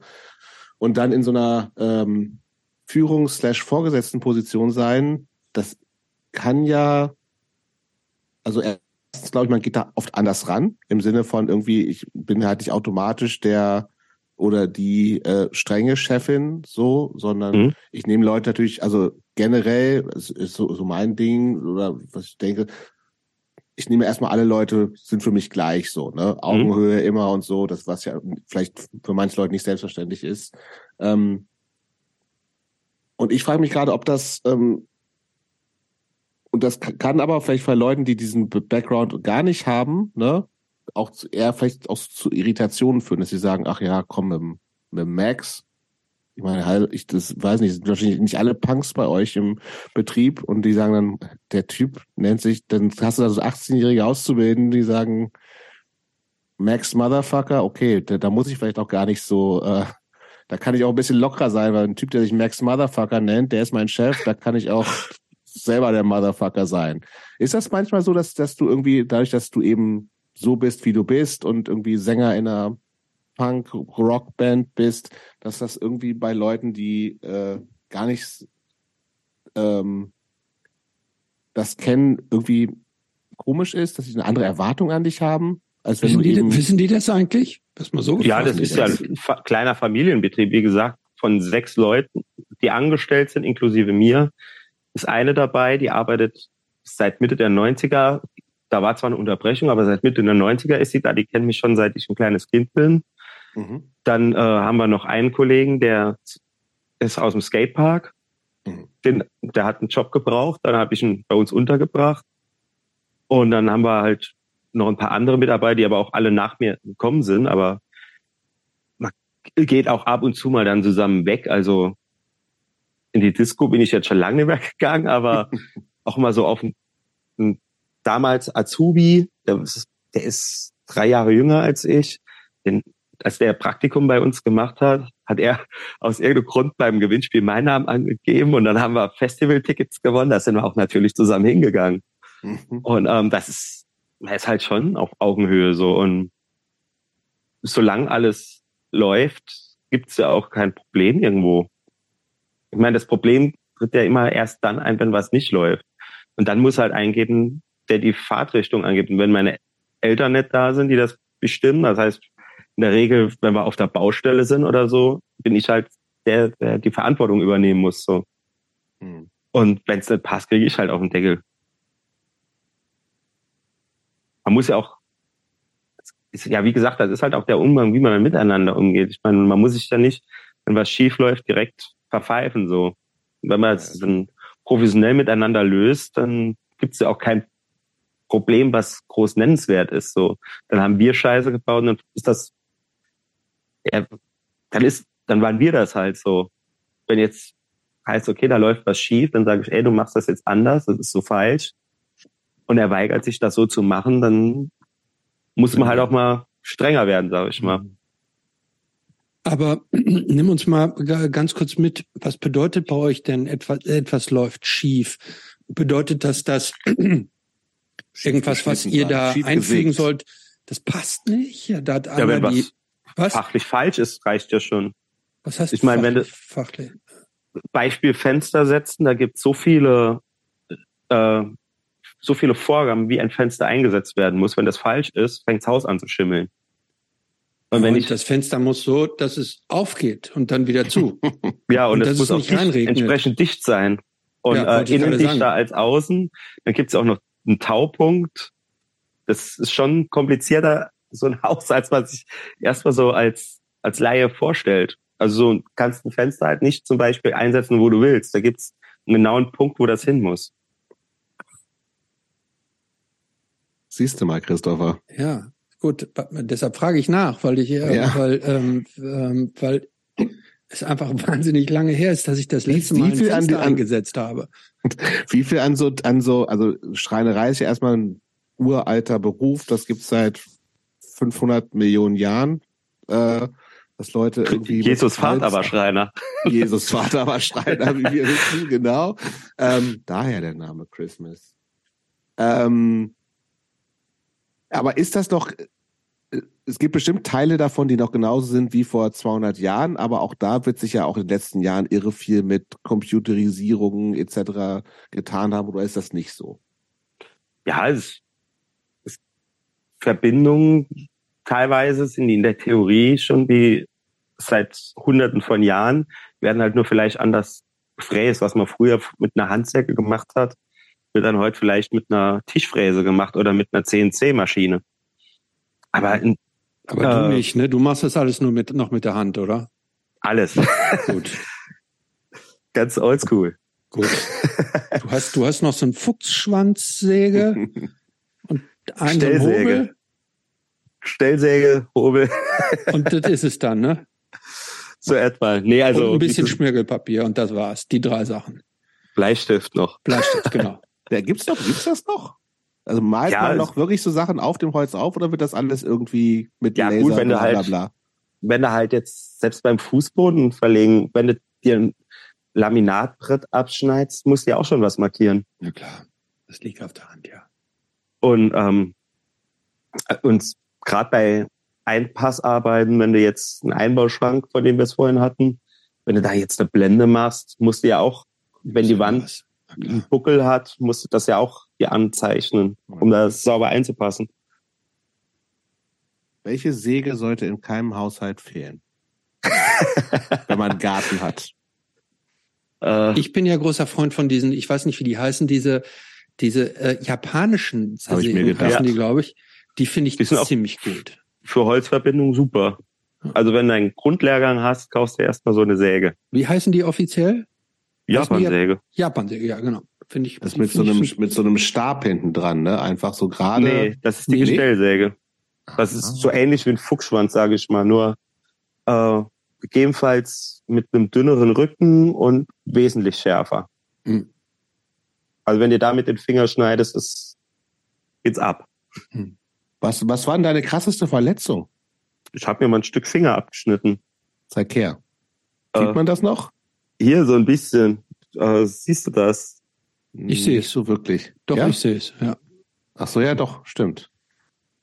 Sehr blutig. Freitags fünf Minuten vor Feierabend noch ein Stück Knochen abgeschnitten.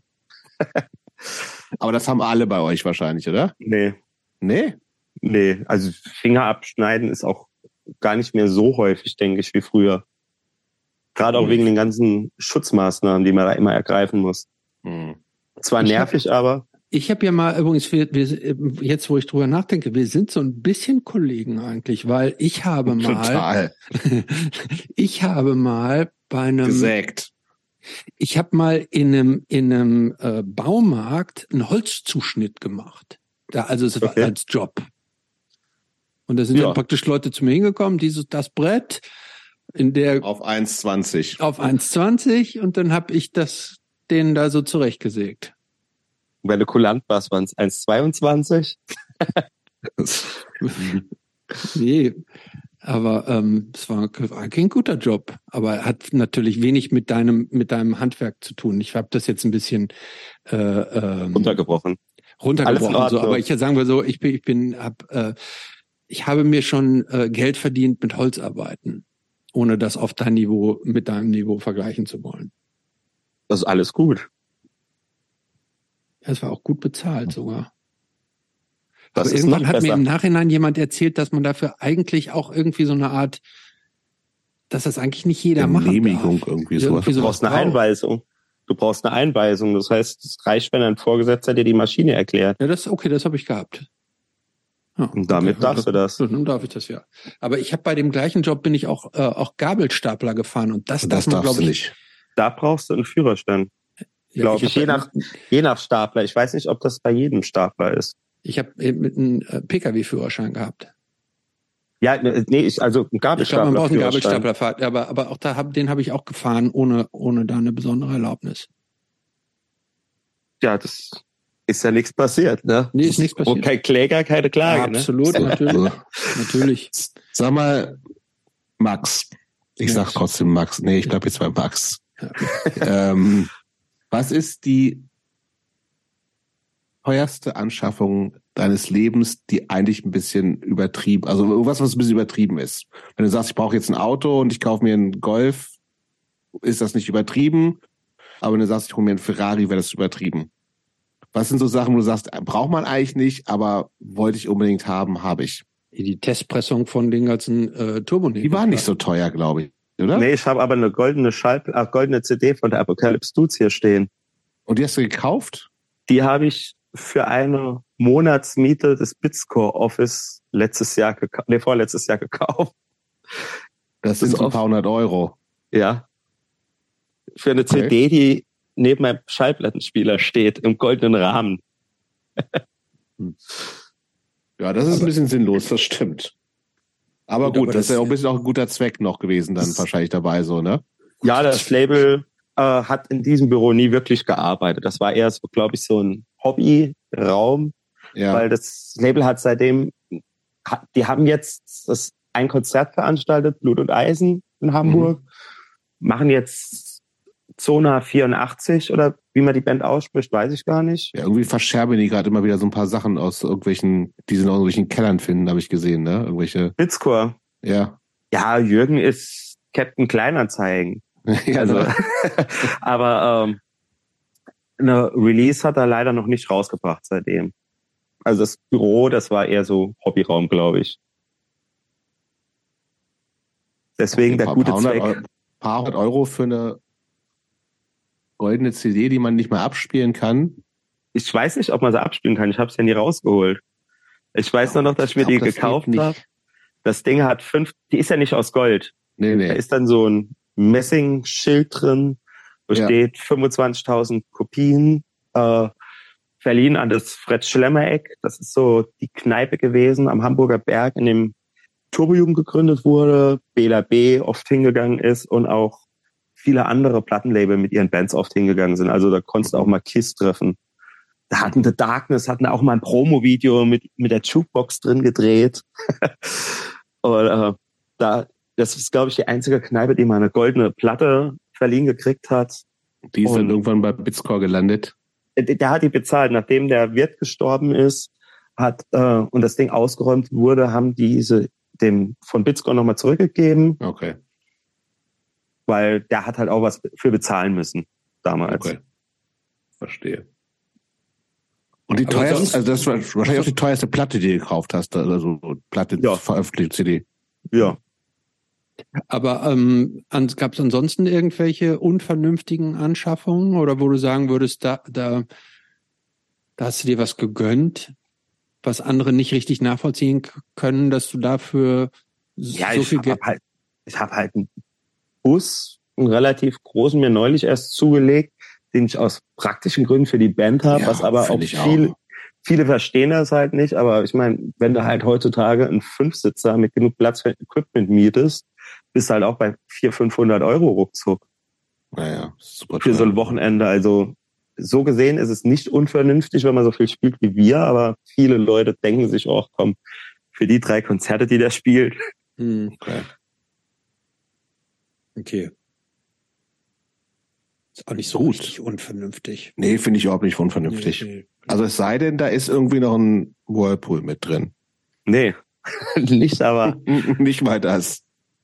Nee, dann, dann ist es nicht unvernünftig. Das wäre schon wieder ganz geil. Also so, ein- so ein Aber weißt du, was mich heute nochmal so ein interessiert? Nightliner mit ein Nightliner mit mit Whirlpool drin? Ja, why not? Hm. Bisschen unpraktisch. Was mich heute nochmal interessiert, ist, ähm, wir hatten neulich mal von äh, so ein bisschen so Kleinkriminalität. Was, was war deine, was das Kriminellste, was du je gemacht hast? Was ist das? wir haben mal in, in Portugal hast du ja auch Autobahnmaut.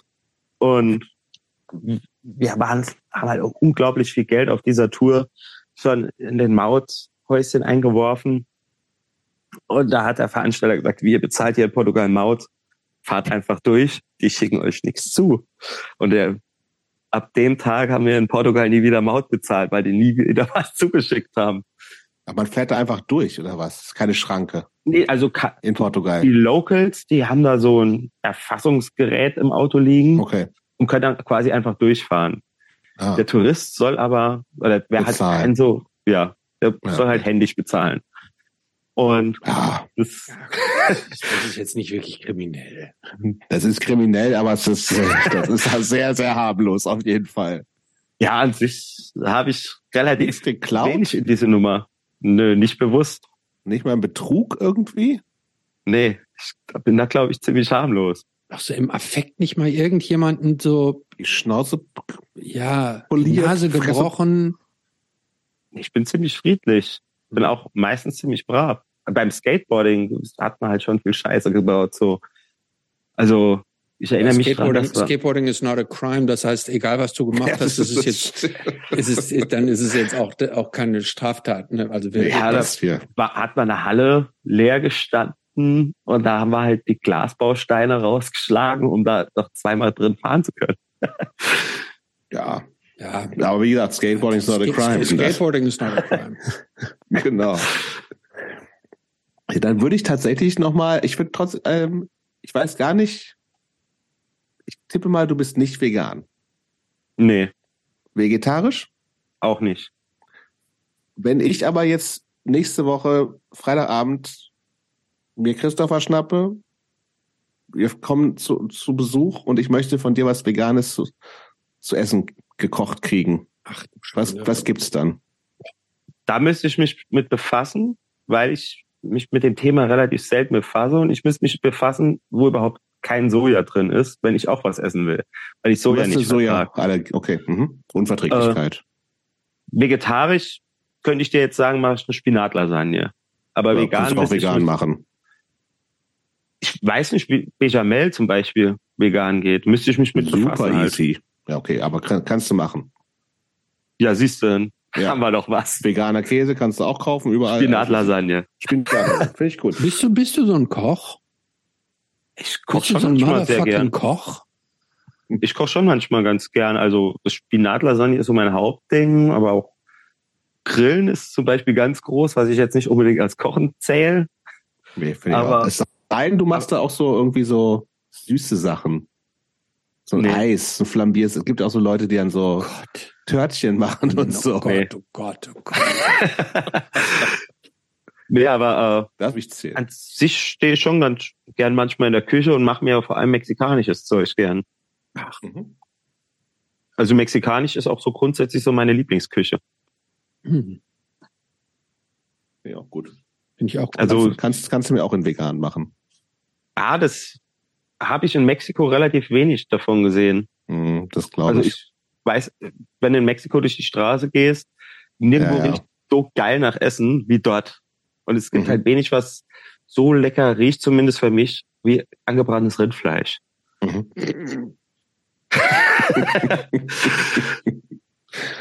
Angebranntes vor allen Dingen auch. Ja, die berühmten Röstaromen muss man, muss man zugestehen. Muss Ja, man also so es- verstehen. Es riecht halt in Mexiko gefühlt in jeder Gasse danach. Bist du, bist du so ein Mexiko-Traveler, war- so ein Mexiko-Freak? Ich war vor zehn Jahren mal da und es war halt so das schönste Land, in dem ich in meinem Leben war bisher. Auch so von, also ich habe da gefühlt alles gesehen. So, ich war dort am Strand. Ich habe einen Großteil der Zeit war zwei Wochen da, waren wir in Guadalajara. Um, Guadalajara ist die zweitgrößte Stadt in Mexiko. Da waren wir bei Wrestling und im Abschluss haben wir uns dann noch ein Konzert angeguckt von Calavera Conspiracy, Mastodon, Marilyn Manson und Slayer. Mhm. Mhm. Das war doch ein schöner Abschluss. Und der. Mör- der Schwarzmarkt geht da schon auf dem Festivalgelände los. Nicht erst wie in Deutschland vorne dran.